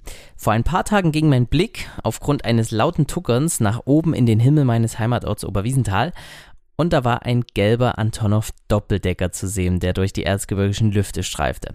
Kurz darauf bekam ich ein Video aus dem Cockpit mit einem relaxten Max Jankowski. In diesem Sinne wünsche ich euch auch noch eine entspannte Zeit, denn diese Folge von Herzschlag ist jetzt vorbei. Wenn sie euch gefallen hat, teilt die Episode gerne auf Social Media oder auch per WhatsApp. Schickt sie zum Beispiel mal an Freunde und Verwandte, die nicht mehr im Erzgebirge leben, aber die von hier kommen. Und ich wette, da fällt euch definitiv jemand ein. Schaut gern auch mal auf den Kanälen von Erzgebirge gedacht gemacht auf Facebook und Instagram vorbei. Dort gibt es viele spannende Infos rund ums Erzgebirge und dort erfahrt ihr auch immer, wenn eine neue Folge Herzschlag erscheint. Ach ja, wenn euch meine Stimme und der Podcast gefallen hat, dann könnt ihr euch auch noch gern mehr davon anhören, denn ich bin nicht nur ab und an Host hier bei Herzschlag, sondern habe auch einen eigenen Podcast. Der heißt Erzgebirger und dort gibt es viele weitere spannende Gespräche mit, waschechten Erzgebirgern, wie Jens Weißflug, Biathletin Denise Hermann-Wick, Rix von Stereo Act und vielen mehr. Hört da gern mal rein. Erzgebirger gibt's überall, wo es Podcasts gibt und auch bei Instagram. Abschließend bedanke ich mich noch einmal bei Max Jankowski für seine Zeit und auch danke an euch, dass ihr hier wieder mit dabei wart. Ich sage nun Tschüss, ciao und bis zum nächsten Mal, euer Christopher. Das war Herzschlag. Der Podcast aus dem Erzgebirge. Alle Infos zum Kanal findest du in der aktuellen Episodenbeschreibung. Herzschlag ist eine Produktion von Erzgebirge. Gedacht, gemacht. Mit freundlicher Unterstützung des Bundesministeriums für Wirtschaft und Energie und des Freistaates Sachsen.